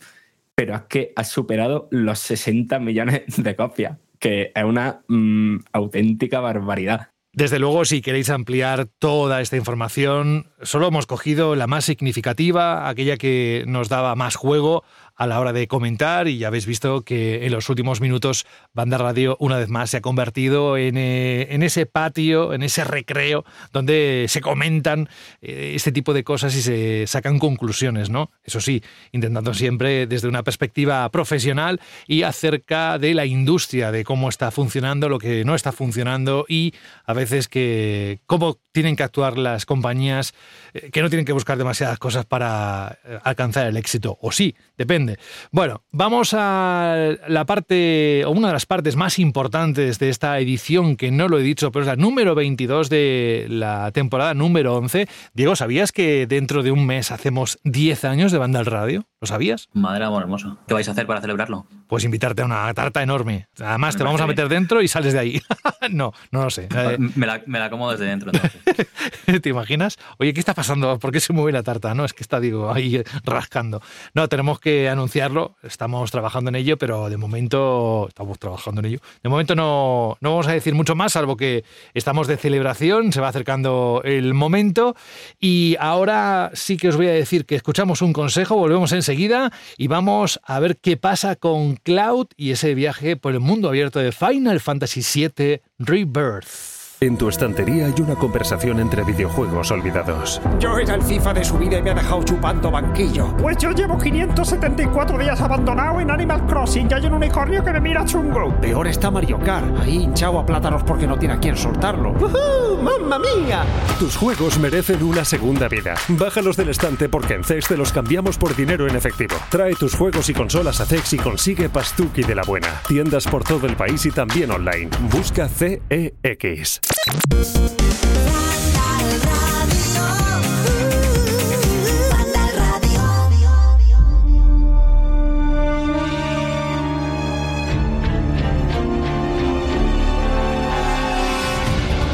Un buen día, ya acostumbrado a coger lo mismo que taxis, autobuses, aviones, ave.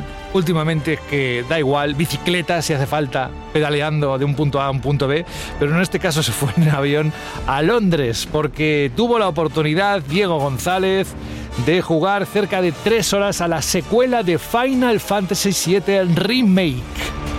Un evento que además pudiste hablar con el director y productor, que están muy confiados en la calidad de esta entrega, pero ahora, Diego, lo que nos interesa es saber, bueno, lo hemos leído, ¿eh? este, todo esto, las impresiones están en la página web de Vandal, pero es que dicho por Diego, seguro que no tiene comparación.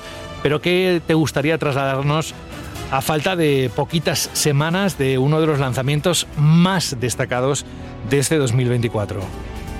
Pues la conclusión que yo saco, como enamorado de, del Final Fantasy VII, es que la gente que está haciendo este juego, que a veces no hablamos quizás eh, suficiente de los protagonistas, eh, estuvieron allí en el evento tanto Yoshinori Kitase como, como Hamaguchi, el director, y, no he visto muchas eh, reseñas sobre aquel evento que les mencionen. Y quiero decir, en- ellos nos contaron, ¿no? Y yo lo que noté, tanto, tanto viéndoles ahí, luego tuve la oportunidad de, entrevistarles, que, y, eh, y simplemente jugando, es que la gente que está haciendo este juego son tan enamorados de, de este título original como, como lo soy yo, y, y os aseguro que eso es mucho decir, y que al final, eh, a lo mejor el, el factor emotivo, el factor sensible da menos para discurso y menos para raciocinio y explicaciones, pero cuando lo estás jugando se nota. O sea, yo lo que noté ahí es mucho cariño que lo transmitían ellos y, y llegaba a mí. Eh, podemos hablar de los gráficos, podemos hablar del mundo abierto, de las novedades. Eh, Al final, lo que yo sentí es que estaba jugando a algo que, que adoro por primera vez. Y eso me quedo con, con esa clave por encima de todo lo demás. Vale, a ver, Diego, yo mm, mm, también tuve la oportunidad de jugarlo hará unos meses. No tengo claro. Me diste, me diste muy- mucha envidia, que, que- que yo no pude. Eh, no tengo claro si. O sea, lo que tú jugaste es lo mismo que la gente está jugando ahora en la demo. Ahora respondes, pero yo creo que la clave. O sea, tampoco. Tampoco responde de manera muy concienzuda, ¿no? De manera muy precisa, porque tampoco es plan, pero yo creo que la gente lo que quiere saber, sobre todo, es eh, qué están haciendo con la historia, ¿no? O sea, de, tú mm, creo que has jugado desde el principio del juego y un poquillo más allá. ¿Cómo estás viendo esa parte en clave nuclear, diría yo, de, de Final Fantasy VII Reverse? Lo que yo he experimentado hasta ahora, lo que hace es dar más consistencia y base a lo que ya había en el juego original. Ni más ni menos. Muy parecido a lo que sucedía con Final Fantasy VII Remake. Lo hace mediante conversaciones y nuevos pensamientos y expresiones de los personajes que, me parecen el núcleo y la esencia de, de esta experiencia, ¿no? Y, y, pues, oye, dicen cierta, pues eso, no voy a ser muy preciso como tú decías, ¿no? Pero dicen ciertas palabras que dices, ah, pues tiene más sentido ahora que en el juego original tal, pero nada más, no, no intentan eh, volverse locos, al menos todavía en lo que yo he jugado, ya, ya habrá tiempo para eso, ¿no? Eh, ni, ni desviarse demasiado. Digo, teniendo en cuenta que es verdad que la primera parte del juego, o la, incluso la primera parte del Final Fantasy VII original, es una de las más míticas, la que encandiló a toda una generación de cara a presentar lo que debe ser un juego de rol japonés, sobre todo a un público occidental que no estaba tan familiarizado ¿no? con la fórmula de- del juego de rol de, de aquellos lares. Pero en esta entrega, y sobre todo también en este tramo del, del juego original, el argumento empieza a complicarse, empiezan a aparecer tramas mucho más profundas, eh, digamos que las piezas empiezan a mover alrededor del tablero y se tocan según qué temas, según qué tramas, según qué líneas argumentales, de una manera bastante profunda que incluso a aquel que disfrutó con el primer tercio del juego, de repente le cambia por completo la percepción de este título, le vuela la cabeza y empiezan a aparecer determinadas claves que serían, pues, obviamente vitales en la resolución del juego y para el desarrollo de los personajes. ¿Te llegaron a comentar algo sus responsables sobre la responsabilidad, pese a que sabemos de qué palo eh, coge a este remake o este rebirth o esta reinterpretación del mítico Final Fantasy VII? ¿Te llegaron a comentar la responsabilidad que tienen eh, a la hora de adaptar según qué historia, según qué trama, según qué momentos especialmente intensos y míticos para la historia del videojuego? Porque creo que aquí tienen, como se suele decir, un verdadero salto de fe. Mira, eh, no sé si me estás preguntando de lo más concreto que les pregunté en forma de broma. Yo, como decía antes José, yo les voy como con mucha confianza y a ellos al final de la, les puedo entrevistar, al final de la entrevista se lo dije, eh, que normalmente cuando dan buenas respuestas, y yo creo que en esta entrevista que estamos sacando en Vandal estos días, eh, las, las noticias más interesantes que nos dieron, en esta entrevista dieron buenas contestaciones y en mi experiencia, cuando dan buenas respuestas es porque el juego es bueno, les, les noté muy confiados.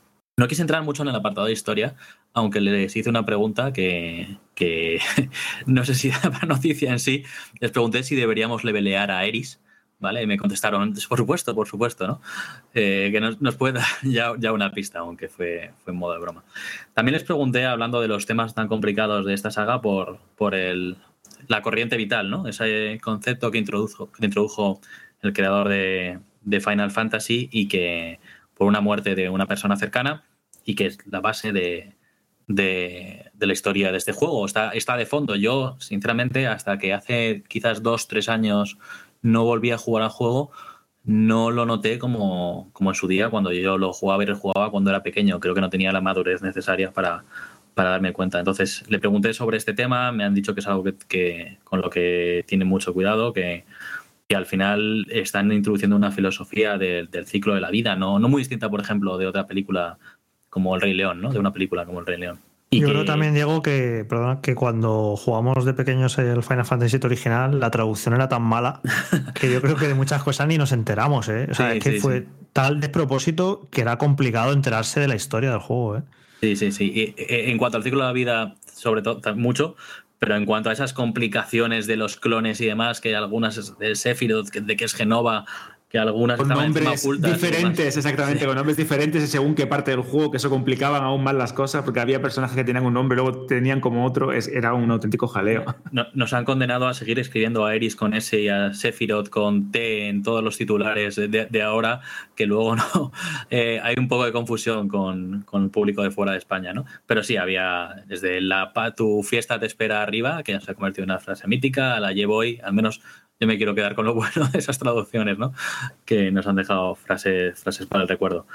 Pero mm, yo les pregunté eso, sobre todo por el ciclo de la vida. Eh, Sakaguchi me dijo que. Um, Sakaguchi. Kitase me dijo que, um, que, si bien fue idea de Sakaguchi, fue él quien lo introdujo en el juego y en remake quizás estaba más centrado el asunto central en, en, el concepto de reunión y aquí sí que le dan más bola al ciclo de la vida. Al final ya hemos visto en algunos trailers a Guggenheim y y todo que vamos a visitar Cañón Cosmo y me explicaron que, que incluso va a haber eh, distintas maneras de ver esa, esa, idea sobre la corriente vital, que no todo el mundo comparte la misma filosofía, ¿no?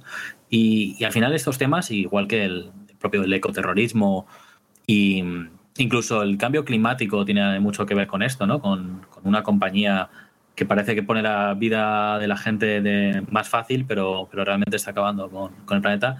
Hasta hace un dos años con el coronavirus estaba, estaba muy latente, ¿no? Ahora quizás se ha relajado un poco el asunto, pero que nos damos cuenta de que un juego de 1997 en, nos servía para tratar eh, temas de actualidad y temas de, de, suma importancia. Eh, y muchas veces se tiende a. Yo sabéis que trabajo en español y, y, mi intención un poco desde ahí es defender a los videojuegos y quitar esa, ese tratamiento que a veces los le damos los medios generalistas a los videojuegos Es que un videojuego de hace casi 30 años te está hablando de, de tu noticia de apertura de hoy. Entonces, date un poco cuenta también de, de lo que han hecho esos juegos. No significa que todos los juegos hagan esto, ¿no? Pero uno como este sí. Y eso que no es lo que disfrutábamos en su momento del juego. Pero yo os digo que si le dais una vuelta a día de hoy, veis. O sea, me voy a poner ya más personal. A, a mí, en concreto, cuando lo vi a jugar, me ayudó a entender una muerte cercana, ¿vale? No, no, no es que crea en el maco, ¿no? Obviamente, ¿no? Ni en la corriente de la vida. Pero sí que al final es un artista contándote algo, contándote es una experiencia suya y, es como si te desahogas un poco con un amigo, ¿no? Y, y, creo que pocos temas más complicados que la muerte, ¿no? Y el ciclo de la vida. Podemos estar hablando de eso también, lo que decíamos antes, de que si los clones, que si Sephiroth, que si Genova, que si es una anciana o que si es una alienígena, que hay gente que terminó el juego pensando una cosa y era otra, hay gente que terminó el juego y no sabía quién era Zack, ¿vale? Y es normal, ¿eh? Porque el juego no está pensado para, para enseñártelo bien y, menos en español. Pero yo me, me voy más a eso, a la, a la profundidad y a lo que te está contando la historia, que sí, que hay un tío con una espada gigante que mola mucho y un tío con un arma en un brazo, pero al final el, el factor emotivo de, es con lo que yo me suelo quedar siempre y por eso Final Fantasy VII es tan especial para mí. Y eh, bueno, sin entrar en demasiados detalles, porque habrá alguien que nos, nos, esté escuchando que no haya jugado Final Fantasy VII Remake y a lo mejor lo quiera hacer en las semanas que quedan para que salga este. Digamos que el juego seguía bastante, de manera bastante fiel los hechos del juego original de Final Fantasy VII, pero tenía un final sorprendente que dejaba entrever, o al menos yo así lo entendí, que para esta continuación se iban a tomar muchas más libertades en cuanto al desarrollo del juego, en cuanto a la historia. Y bueno, eh, por lo que has jugado, por lo que han dicho y demás, Diego, esto es así. Este, esta segunda parte se va todavía a desmarcar mucho más de lo que ocurría en el juego original de PlayStation o no, porque yo viendo el otro día el State of Play un poco así por encima, parece bastante fiel, están todas las localizaciones, están los momentos más recordados, como el desfile de soldados con el minijuego de baile, así que no sé, aparentemente parece que es bastante fiel en cuanto a contenidos y localizaciones, pero claro, es en la narrativa donde sí que parece ¿no? que se puede desmarcar mucho más todavía de lo que vimos en el anterior juego. La parte que nosotros jugamos, como digo, más que cambiar, expandía. Yo, obviamente, estoy muy al tanto de la, de la, actualidad de este juego. Y yo recuerdo incluso en 2020, que cuando me pasé por aquí al salir el, el primer juego, había como cierta indignación, ¿no? Porque, porque hubieran cambiado cosas cuando en las entrevistas y en las declaraciones habían estado diciendo que iba a ser el, el mismo juego. Aunque realmente ellos ya habían dado alguna pista de que iban a cambiar, pero, pero sería una declaración más suelta. Aquí ya se han dejado claro que se, que se van a desviar, aunque va a tener toda la historia del original. Eh, entonces, creo que el final del anterior juego ya deja claro de que hay al menos um, otra historia que tiene que contar, ya sea de manera paralela o perpendicular, como queramos llamarla, ¿no? Eh, y creo que lo que consiguieron también con el final del, del primer juego es que ahora pase lo que pase, en este, sean fieles o no, nos va a sorprender. Nos tienen ya como si fuese un juego nuevo. Y ya solo por eso merece la pena, para en mi opinión, lo dije, lo dije entonces y lo digo ahora, ¿no?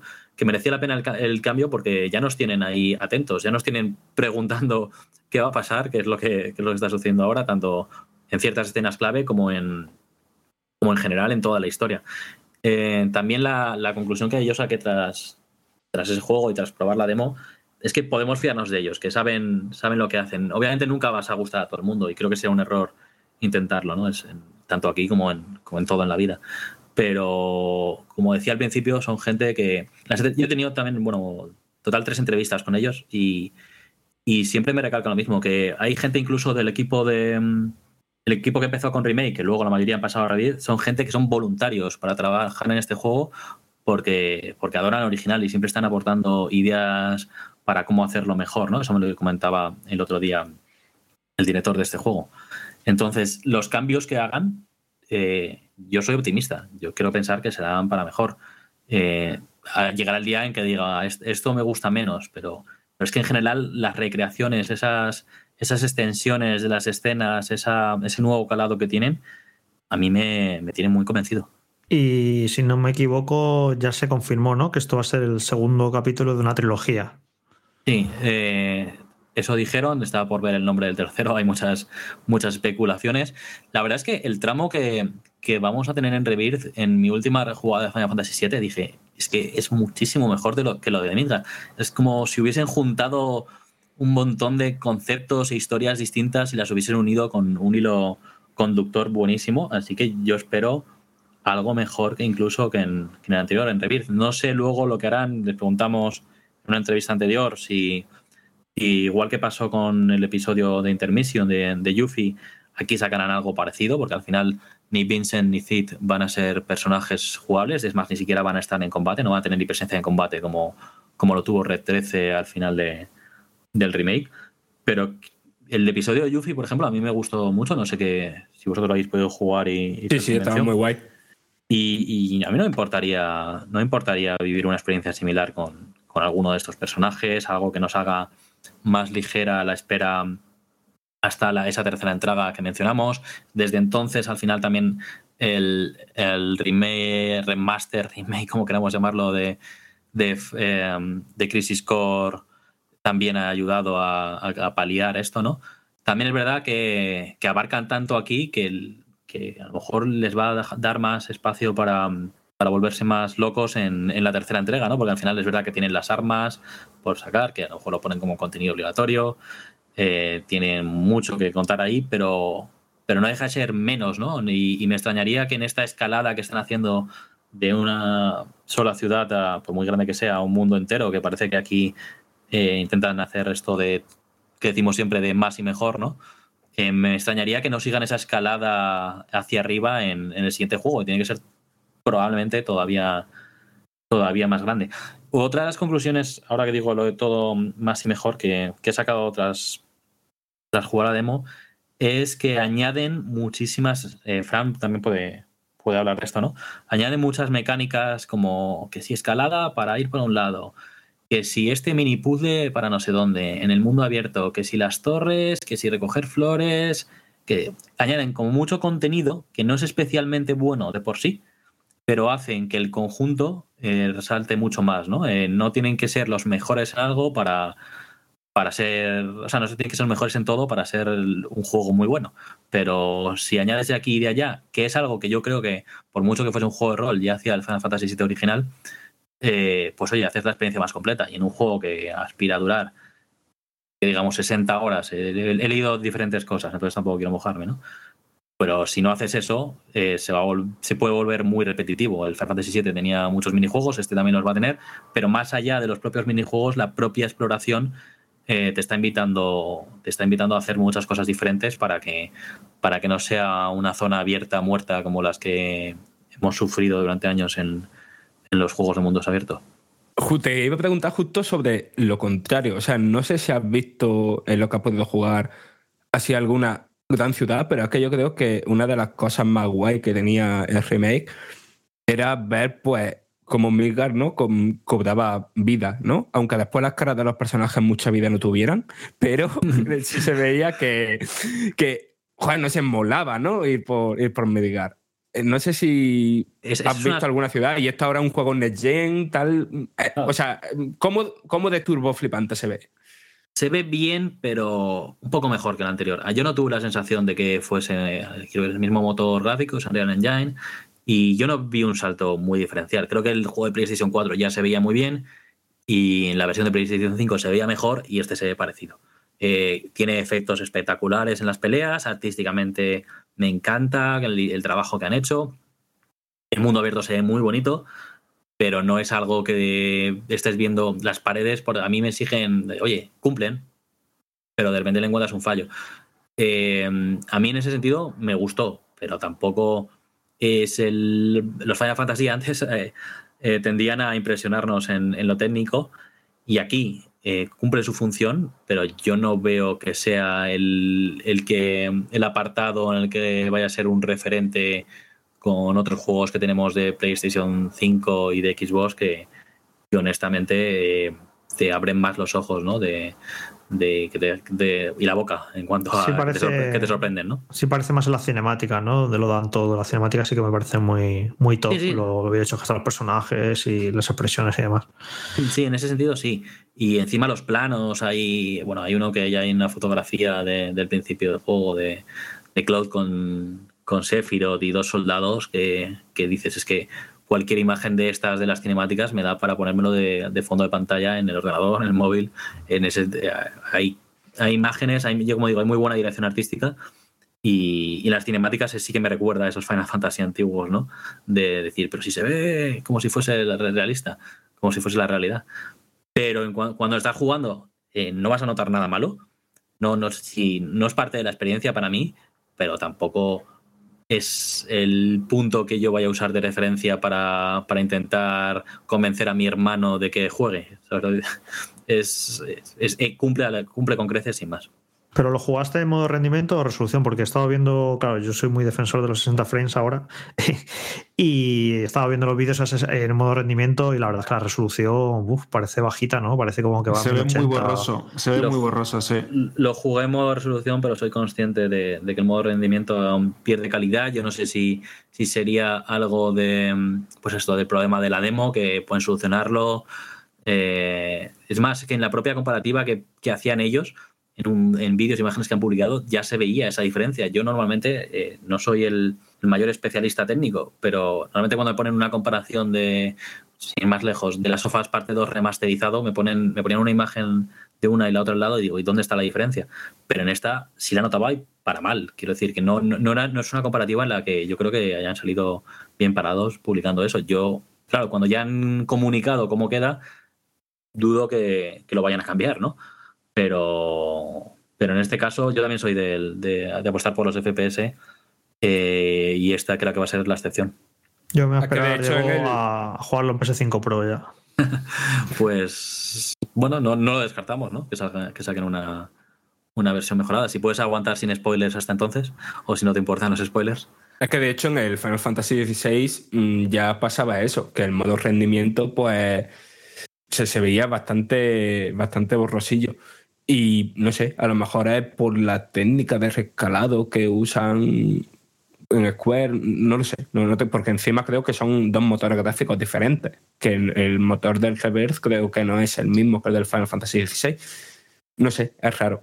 Pero vaya, aún así, mm, o sea, por mucho que estamos diciendo esto de em, que no es el juego más puntero visualmente, tal, no sé qué, aún así esto se, se ve de pelota. O sea, que te, te pones a mirar algún escenario del mundo, del mundo abierto, de algunas imágenes que han pasado de las ciudades de, y lo que habéis comentado de la escena cinematográfica, no sé, o sea, son increíbles.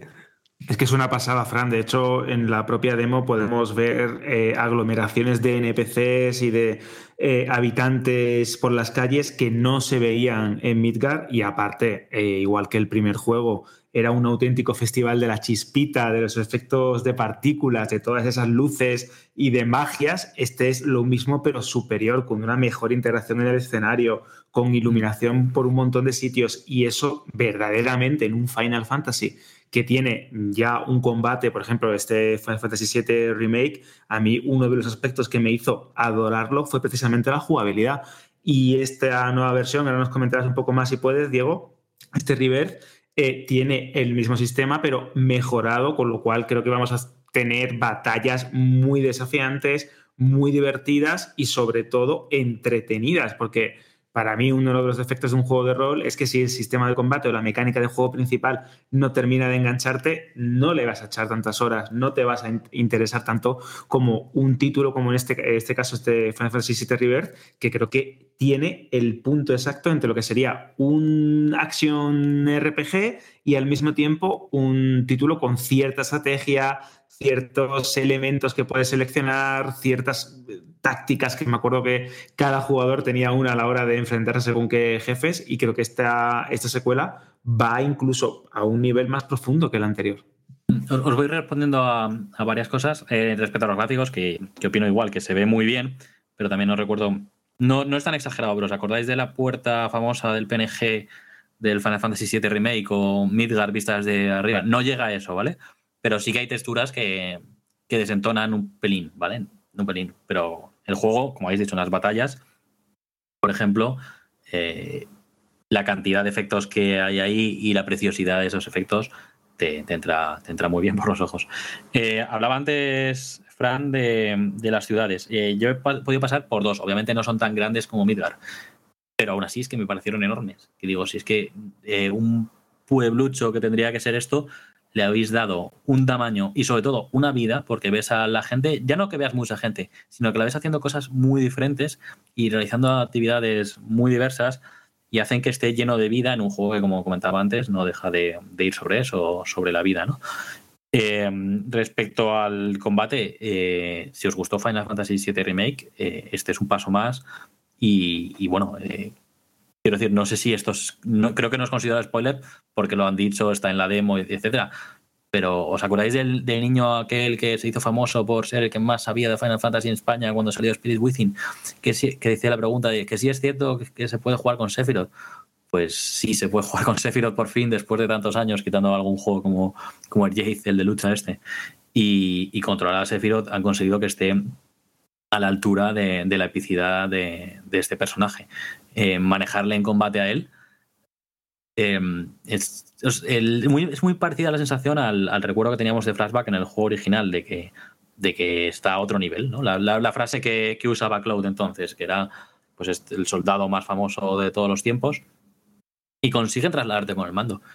Y, y eso es clave de un, en un sistema de combate que, oye, pusieron todas las bases en el juego anterior.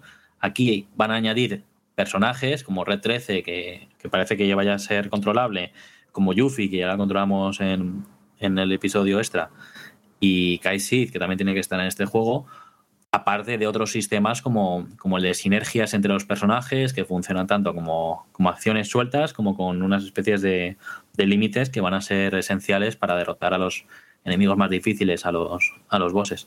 Y son capas que se añaden y que se añaden con mucho sentido. Em, no revolucionan lo que es el combate, pero sí lo hacen mucho mejor y, mucho más entretenido.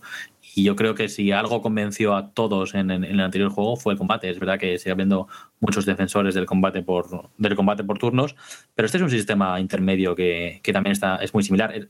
Eh, había incluso una opción en el anterior juego y aquí también para que solo fue, te tuvieras que centrar en, en las acciones y que te lo tomases como un juego por turnos, pero yo creo que se, eh, hacía demasiado sencilla la experiencia y esa parte sí que no, no fue tan, tan aclamada. En este juego además han añadido una dificultad nueva que hace que se adapte que se adapte el nivel de los enemigos al, al tuyo propio. Con lo cual, eh, siendo un juego de mundo abierto en el que puedes hacer lo que quieras y puedes subir mucho de nivel, creo que tiene mucho sentido para que no acabes muy por encima del. demasiado por encima del nivel de, de, de la historia y del- de los enemigos que te tengas que enfrentar en, en este momento. Aquí yo estoy escuchando atentamente. Deja algo ya para el análisis, ¿no? Pues, pues, pues estás escuchando, cuando escuches la música del, del juego, que como dijeron en el Street of Play del otro día, tiene 400 canciones nuevas y todo. Bueno, lo que otra cosa que comentaba, este juego le ganó el premio a mejor banda sonora en 2020 con Final Fantasy VII Remake y no me extrañaría que en, en The Game Awards, ¿no? Y no me extrañaría que, que en Rebirth repita, porque al final yo que, bueno, ya me vais conociendo, soy muy de emociones y de emotivo y me transmite tanto la música como, como todo lo demás que estoy jugando. Hombre, esto que suena de fondo invita a vivir una aventura con el sonido, la música adecuada, ¿eh? Mira, escucha.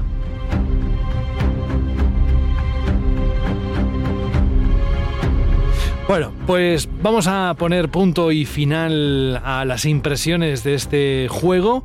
Recordad que en la página web de Vandal, mm, ahí tiene ni más ni menos que Diego todo lo que quizás igual no ha contado aquí puede aparecer ahí, o quizás está todo, lo tendréis que descubrir. Si os interesa realmente, podéis acercaros a la web y leer sus impresiones. Yo antes de que te vayas, porque ahora sí que te vamos a decir adiós y agradecerte que estés con nosotros una edición más, te voy a hacer una pregunta un tanto personal, pero no sé tampoco si vas a querer responderla. Yo te la hago y tú a partir de ahí tú me dices si la quieres responder o no, Me, la ¿vale? estoy imaginando, me la estoy imaginando y creo que no tengo problema en contestar. No lo sé. La próxima semana es San Valentín. Si tú tuvieras que compartir un juego Piénsalo bien, ¿eh? Un juego de todos los que puedes imaginar con tu Player 2, el que sea. ¿Qué juego sería, Diego? It Takes Two me, me gustó mucho. ¿Sí? Pero es muy fácil. Uno más Ah. antiguo, a ver. Más antiguo todavía que It Takes Two. Hombre, tampoco es tan antiguo y Takes Two. ¿Cuándo? Ya, ya. ¿Salió? ¿Hace tres años? Sí, dos, a- dos años, tres. ¿Dos? Ah. Em, estoy compartiendo juegos, no por San Valentín, pero sí en ese sentido. Y Final Fantasy VII va a acabar, va a acabar cayendo. Venga, pues lo dejamos ahí. Desde luego el 29 de febrero, que no queda nada prácticamente, cuando nos demos cuenta, en unos 20 días desde el momento que estamos grabando este podcast, el juego sale eh, para las consolas de nueva generación de Sony y ahí sí que podréis, todos los que estáis escuchando esto, que tenéis los dientes largos, que habéis dejado el suelo en un surco o varios mientras estabais dando vueltas sin parar alrededor de la habitación, mientras estabais atentos a lo que decía Diego, pues bueno, pues tendréis esa oportunidad. Diego González, muchísimas gracias, un abrazo fuerte y espero que estés con nosotros. Si, a, a ver si la próxima semana eh, se da el caso y si no, cuando tenga bien producirse, porque siempre serás bienvenido, ¿vale? Muchísimas gracias a vosotros, un placer. Cuídate. La moindre lueur était soleil. Madre mía, Alberto, esto parece el tráiler de una peli de, de, de, de- de estas de amor, de, de ella mm, se esconde en París, él la En una busca. mesa, en una mesa, ¿no? Con una, un, par de velas y está esperando y no y él no llega. ¿Por qué? ¿Por qué? Porque está jugando. Está jugando a su, a su juego O al revés, ¿no? No, espera, puede ser que él esté esperando y revés. ella no llega porque está jugando. Ah. Bueno, Jugando al Final Fantasy, a la demo del Final Fantasy Rebirth y está diciendo, madre mía, qué bien se ve, me quedan unas semanas todavía para el juego. ¿Y ahora qué hago? Yo no quiero, yo quiero salir con Cloud, quiero disfrutar de esta aventura. Claro, claro. Pues es lo que tiene. Eh, nosotros estamos celebrando San Valentín junto con Zex. Ya os lo contamos la semana pasada y es que en su página web, en es.webuy.com, hay un artículo especial en su blog donde aparecen los juegos cooperativos que Zex ha elegido como juegazos para compartir con ese Player 2. Y ahora vamos a repasar algunos de esos juegos en la lista. Hay interesantes, la semana pasada ya destacamos alguno. ¿Cuál más quieres hoy comentar, Alberto? ¿Con cuál jugarías con tu Player 2? Mira, yo jugaría a un título que la, la pasada semana pues comentamos un poquito así por encima, que es el Super Smash Bros. Ultimate, ese pedazo de juego de lucha, un título que crea rivalidades, y esto te lo digo también por experiencia propia, típico juego que vienen tus amigos, estás con tu novia, con tu novio, lo estás pasando guay, dices, vamos a echar una partidita al Smash Bros. Y eh, cada uno nos pedimos nuestro personaje preferido. Venga, vale, eso por norma general no suele acabar bien. Pero es cierto que también se forjan hay relaciones, porque hay algunos jugadores que entablan compañía o entablan alianzas y se ponen a jugar en cooperativo para echar al otro. Así que creo que es un buen juego también para disfrutar San Valentín. De hecho, en CX cuesta 50 euros, lo podemos también comprar desde la página web, desde la multitud de tiendas que tienen por toda España y nos dan 33 euros en vale en tiendas si llevamos nuestra copia a cualquiera de las tiendas o incluso también por la página web y 25 euros en efectivo. Creo que es también un buen dinero por si le queremos dar una segunda oportunidad y buscar cualquier otro juego en, las, en lo que es estanterías de las tiendas o en la propia página web que repito tiene un catálogo abrumador.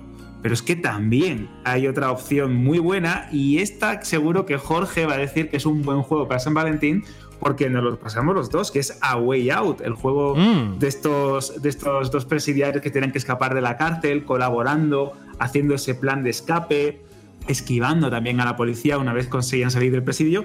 Y es un título que cuesta 40 euros en CX, nos dan 26 euros en Vale en tienda, es decir, que podamos comprar allí en cualquier momento, o 20 euros en efectivo. Es un título muy divertido, lleno de un montón de situaciones con momentos bastante buenos y de hecho Jorge y yo nos lo pasamos de una manera muy curiosa que creo que alguna vez hemos contado porque no nos funcionaba el chat de voz y teníamos que ir comunicándonos con los propios gestos del juego. Una auténtica pasada. Qué recuerdos, qué momentos más bonitos. ¿Sabes qué hace un match, pero aquello de manual, grande, enorme? ¿Te lo cuento? Venga, va, cuéntame. Ah, digo, va, si va a decir que no. Pues. ¿Te imaginas? Y te quedas planchado. te quedas. Me quedo aquí más tieso que la una. Pues no, el match, que también funciona muy bien, es el reciclaje. ICEX. Al caer la noche se escuchan las almas en pena de la electrónica que ya no usas. ¡Véndeme o te robaré el wifi! Pasa de ese móvil y véndeme a mí que soy una tablet y la tengo más grande. La pantalla mente sucia. Mejor a mí que soy una consola y para nada se me va la perola. Trae tus aparatos electrónicos a CEX y te daremos dinero en efectivo. Da una segunda vida a tus consolas, juegos móviles, tablets, ordenadores, películas y mucho más. Lleva tu electrónica a CEX y consigue Pastuki de la buena. Tiendas por todo el país y también online. Busca CEX.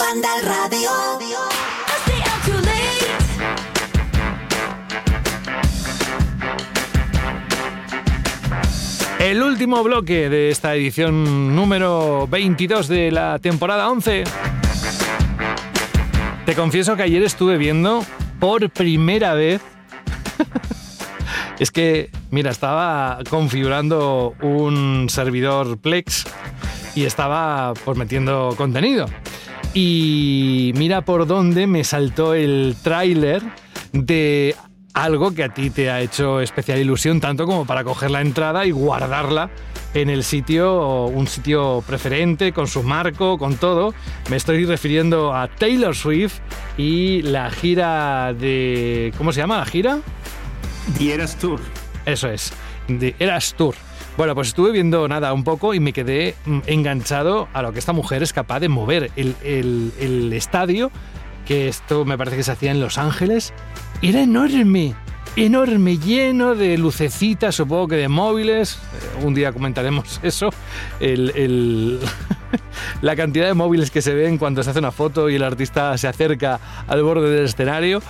Y digo, bueno, pues mira, mañana vamos a escuchar a Taylor Swift y vamos a hacer también la Shirley pregunta. Venga, tenemos cuatro respuestas en audio, también unas cuantas frases, En comentarios. correo, En iVoox tenemos Sí, un montón sí. porque la pregunta de la semana Y pasada correos. era muy y correos también, que también venderemos una cuenta de ellos.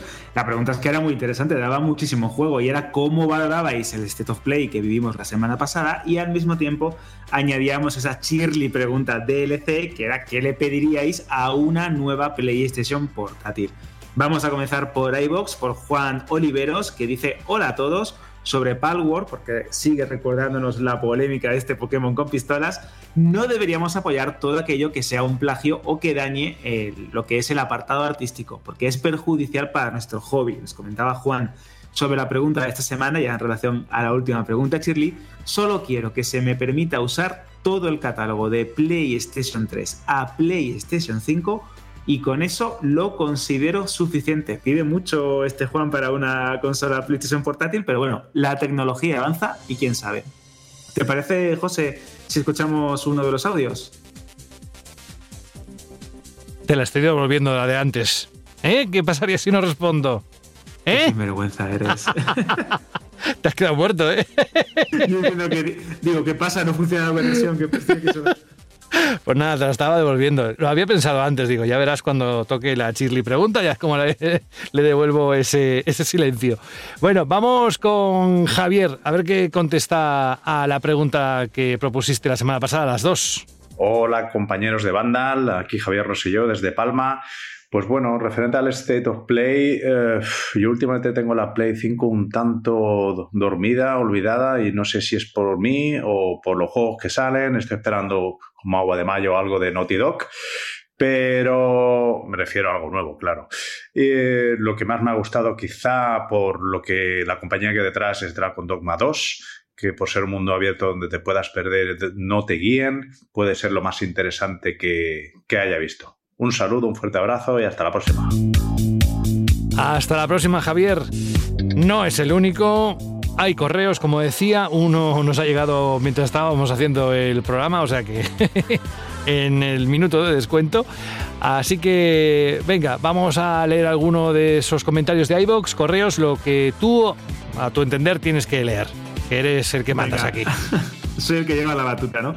Proseguimos con Dark Kirk, también en iBox, que dice: Hola, buenas bandaleros. Yo tengo en casa la PSP y la PS Vita, y tengo clarísimo lo que le pediría a una nueva portátil de Sony para esos largos viajes. Mínimo compatibilidad con PS Plus, los tres tiers, es decir, las tres suscripciones, corriendo desde la máquina cualquier juego hasta PS4. Y luego la posibilidad de mover los juegos de PS5 por streaming. Si a eso le añaden algún juego exclusivo, sería genial. Pero al menos tiene que tener eso de poder jugar a todo lo que hemos disfrutado hasta ahora. Esto es curioso como varios de los oyentes tiran por ahí. Esto de poder jugar a casi todo el catálogo, o a la gran mayoría del catálogo, hasta PS4 y PS5 si puede ser por streaming. Hmm. ¿Te parece si le damos caña a otro de los audios que han mandado los oyentes? ¿Quieres escuchar a Fran? Porque Fran se apunta todas las semanas y esta semana Fran no iba a no faltar. falla, no, no falla, es no, no. increíble, es un Chao. auténtico fiel de Banda Radio. Vamos a saludar a Fran. Hola. Hola familia, aquí Fran para Chirri Pregunta de esta semana. Por mi parte, el evento de Sony, ni fu ni fa. Cosas muy destacables, cosas muy flojillas. Como siempre, esperaremos a ver los resultados finales y entonces podremos juzgar. Y por otro lado, si algo le pido a una portátil de Sony es que sea compatible con la biblioteca de mis juegos de PS4 y PS5. Una PS Portal con la posibilidad de poder jugar a mis juegos. No hace falta que tengan un catálogo exclusivo. No. Bueno chicos, un fuerte abrazo para todos y nos vemos la semana que viene. Chao. Chao, Fran. Te ha salido un competidor, ¿eh? Ahí escuchaba de fondo a alguien que también quiere opinar como tú. Daba la réplica. Vaya, le estaba escuchando y decía, no, no, esto no. Más comentarios. Pues mira, tenemos ese correo que ha llegado justo sonando la bocina de Jordi que dice, queridos amigos de Vandal, aquí Chit Pirate desde Barcelona. No sé si todavía llego a tiempo para responder a la chile pregunta, pues has llegado justo, justo, justo en la línea de meta. Intentaré resumir a continuación mi posición ante un eventual PlayStation pues tipo portable que tuviera acceso pues a la biblioteca de juegos de PlayStation 4 y PlayStation 5. La frase que interpretaría mi actitud ante un lanzamiento de este tipo sería, por favor, coger mi dinero y callad. Esto me ha encantado, ¿no? Como decir, eh, la anuncian y automáticamente se va a la tienda a comprarla. Sería un hardware y un diseño sensacional parecido al de la Portal. José, no estás solo, ya somos dos fans. Aquí te apoyan, ¿eh? Te Eh, apoyan, te con el Muy bien, muy bien, sí, señor. También dice que le encantaría que tuviese acceso totalmente remoto a la biblioteca sin necesidad de que la PlayStation esté encendida y que sea compatible con todos los juegos de PS4 y la PS5. Sería un game changer en toda regla. Un abrazo a todos y gracias por la compañía y los buenos ratos que nos hacéis pasar. Esto se me ha encantado porque lo estoy leyendo justo desde el móvil, porque claro, es que ha entrado justo, justo en el último momento. Oye, También ¿y tenemos- te lo alejas mucho el móvil? ¿Ya estás en ese momento? O eh, Sorprendentemente, estás estoy cerca. ya- Estoy ya que poco a poco. Lo separas, voy ¿no? notando cómo el móvil se va separando y me da miedo, porque digo, siempre me hace mucha gracia esto de ver a tu padre o a algún familiar ya pues un poquito más mayor que empieza a alejar cuando le acercas el móvil para enseñarle cualquier cosa, un meme, una foto o algo, lo empieza a alejar cada vez más y es como un gesto muy de padre. Pues yo creo que ya me estoy ya viendo en esa situación. Esto ya me pasa también con las miniaturas. Esto ahí ya sí que me preocupa, ahí ya sí que me da miedo. A ver, lo- voy a decir una cosa que no siente mal, ¿eh? que lo voy a decir con todo el cariño del mundo. Tengo una amiga, una compañera que me dice que ella está entrando en lo que llama la mirada vaginal, porque se tiene que poner el móvil a cierta altura para poder leerlo. Pero y se lo cuenta a todo el mundo y la gente cuando se lo dice se le queda mirando como diciendo, ¿what? ¿Qué dice esta mujer, no? esta ¿Qué mujer? dice esta bueno, mujer? No, que me lo tengo que poner a la altura de, ya sabes, para poder leerlo. Bueno, en fin, vamos a. Escuchamos a Daco, ¿te parece que le prestemos atención Sí, a ver qué nos dice esta semana? Escuchamos a Bacor y luego ya pasamos a dos correos que también tengo apuntados y a Rapul Smith, que no me olvido de él también, que ha dejado un comentario muy interesante en iVoox. Venga, hola Daco. Yep, yep, yep, ¿qué pasa, banda al radio? Aquí Adago para responder a la chirli pregunta.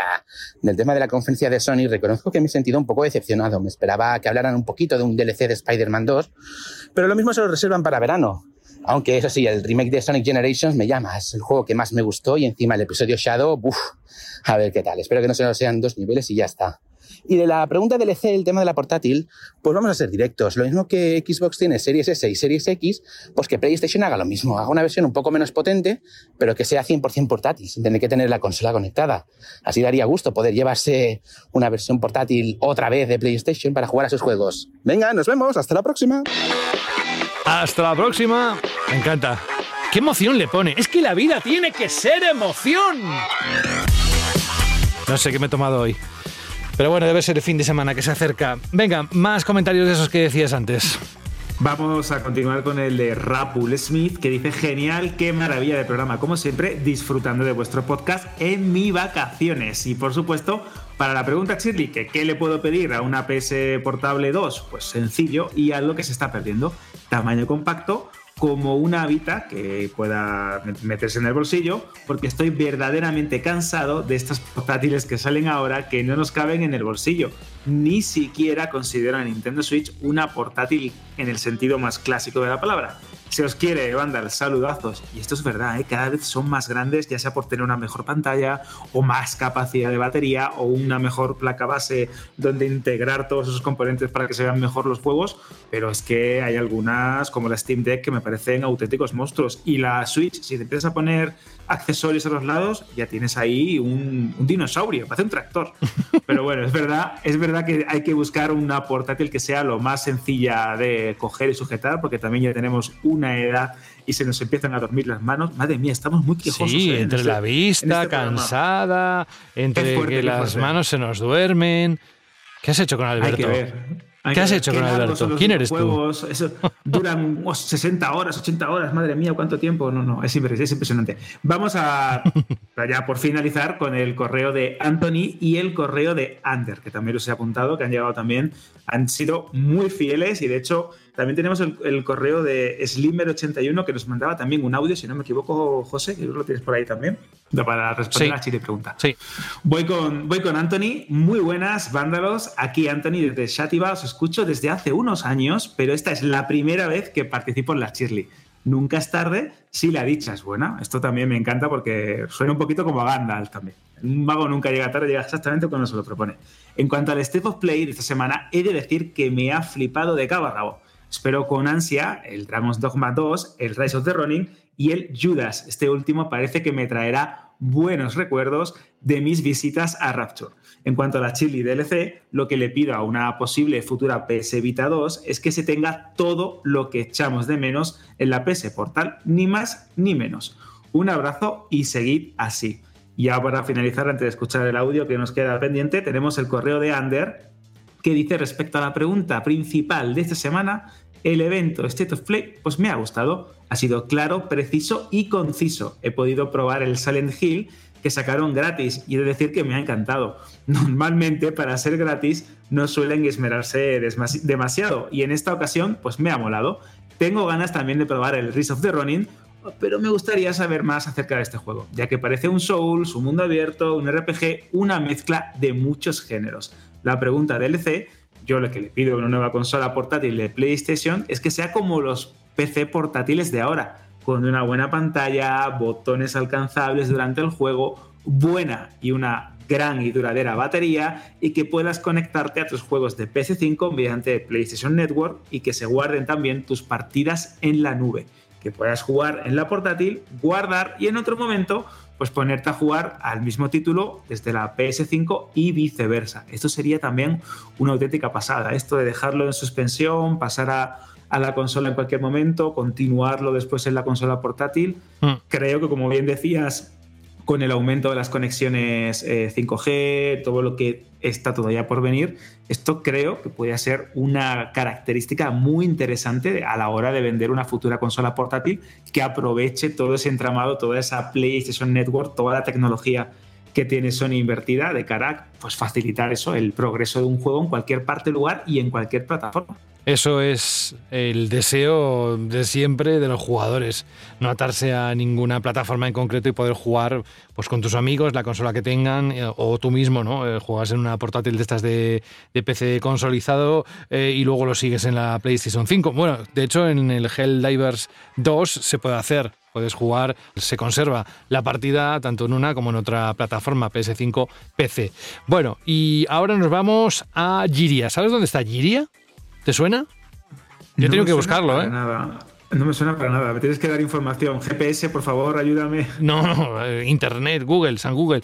Lo he buscado porque allí es Juan Carlos al que le vamos a escuchar ahora, enseguida. Nos ha dejado un audio con la respuesta de la Shirley pregunta y dice que es de Giria. Y digo, ¿dónde estará eso? Y por curiosidad, dice, si no lo he buscado mal, que está en Valencia. Juan Carlos, ya nos responderás en algún comentario si, si es así o me he equivocado y está en otra parte. Pero bueno, vamos a escuchar a Juan Carlos. Hola. Muy buenas. Aquí Juan Carlos de Giria. Pues respecto al State of Play, eh, no lo he visto. Sí que he visto vuestro resumen en, vuestra, en vuestra web y el, el hype por las nubes con el Dead Stranding 2. eh, esperándolo como, como agua de mayo porque tiene, tiene muy buena pinta. Y respecto a, la posible nueva consola portátil, eh, yo no espero una nueva. Mm, Yo lo que espero es que de la que ya tienen abran, abran la posibilidad de que puedas jugar online a tu catálogo de, juegos sin tener sin que sin tener que tener una, una Play 5 de, de- de soporte. Así que eso es lo que espero. bueno, hasta la próxima. Gracias Juan Carlos y aprovechamos también para que empiece a sonar la sintonía porque eh, empezamos a recoger. ¿Algún comentario más ya para terminar o lanzas la pregunta de la próxima semana? ¿Qué quieres hacer? La- lanzamos la pregunta de la próxima semana, pero al mismo tiempo hay que agradecer por a a Mike CD, que nunca, que nunca falla, que ese siempre está, siempre está presente, es un auténtico, es un auténtico Grande. de banda al radio, a Iván y a todos los que mandáis correos, comentáis en iVoox, en las noticias de banda y religiosamente estáis semana tras semana aquí pendiente de a ver qué dice el tonto este, con qué pregunta nos sorprende para contestar. Hombre, no creo que a la digan eso. semana. No, ¿cómo van a decir Tonto- eso? Tonto con cariño, tonto con cariño. tonto con Bueno, ni con cariño. Bueno. Pero bueno. La siguiente, la siguiente semana estamos, eh, es, yo creo que estamos justo antes de la posible tempestad, el posible cambio de la industria del videojuego con esa, ese evento al que nos ha invitado Microsoft, Xbox, de cara a, a dilucidar cuál va a ser el futuro de la marca o qué, qué cambios ¿no? se avecinan en las próximas semanas, meses y años. Así que creo que la Shirley pregunta de la semana que viene no puede ser otra que qué pensáis y esperáis de Xbox y su posible cambio de rumbo. ¿Estamos ante las puertas de un cambio de paradigma en la industria del videojuego? Ya sabéis, quiero que os calentéis un poquito, que le deis a la bola de cristal y como el programa va a estar colgado varios días, una vez que se celebre el evento, si queréis también poner vuestras opiniones, estaré encantado. Que yo haría de eso. todas. Yo no sacaría la bola de cristal. Yo daría mi opinión de lo que ha dicho Microsoft. Como no sabemos tampoco cuándo se va a celebrar, tenéis Por tiempo eso. para poder contestar. Así que ya sabéis. Así que yo creo que te va a ser una pregunta interesante. Se va- pueden generar debates también en los comentarios, que se generan a veces algunos con bastante peso y enjundia, que eso también me, me flipa como, como debatís. Así que bueno, la pregunta Shirley queda ahí un poco abierta en el aire en vista de a ver qué nos sorprende, con qué nos sorprende Microsoft en los próximos días. Alberto González, love you. Hasta la próxima semana.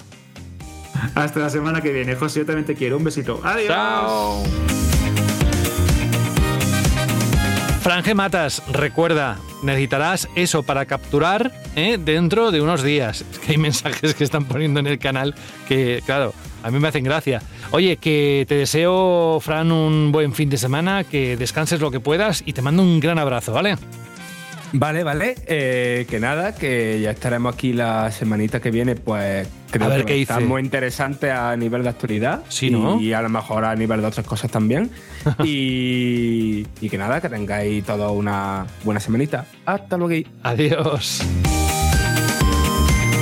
Que desearía apretar un botón, ¿sabes? Como en los antiguos vídeos para dar para adelante, forward.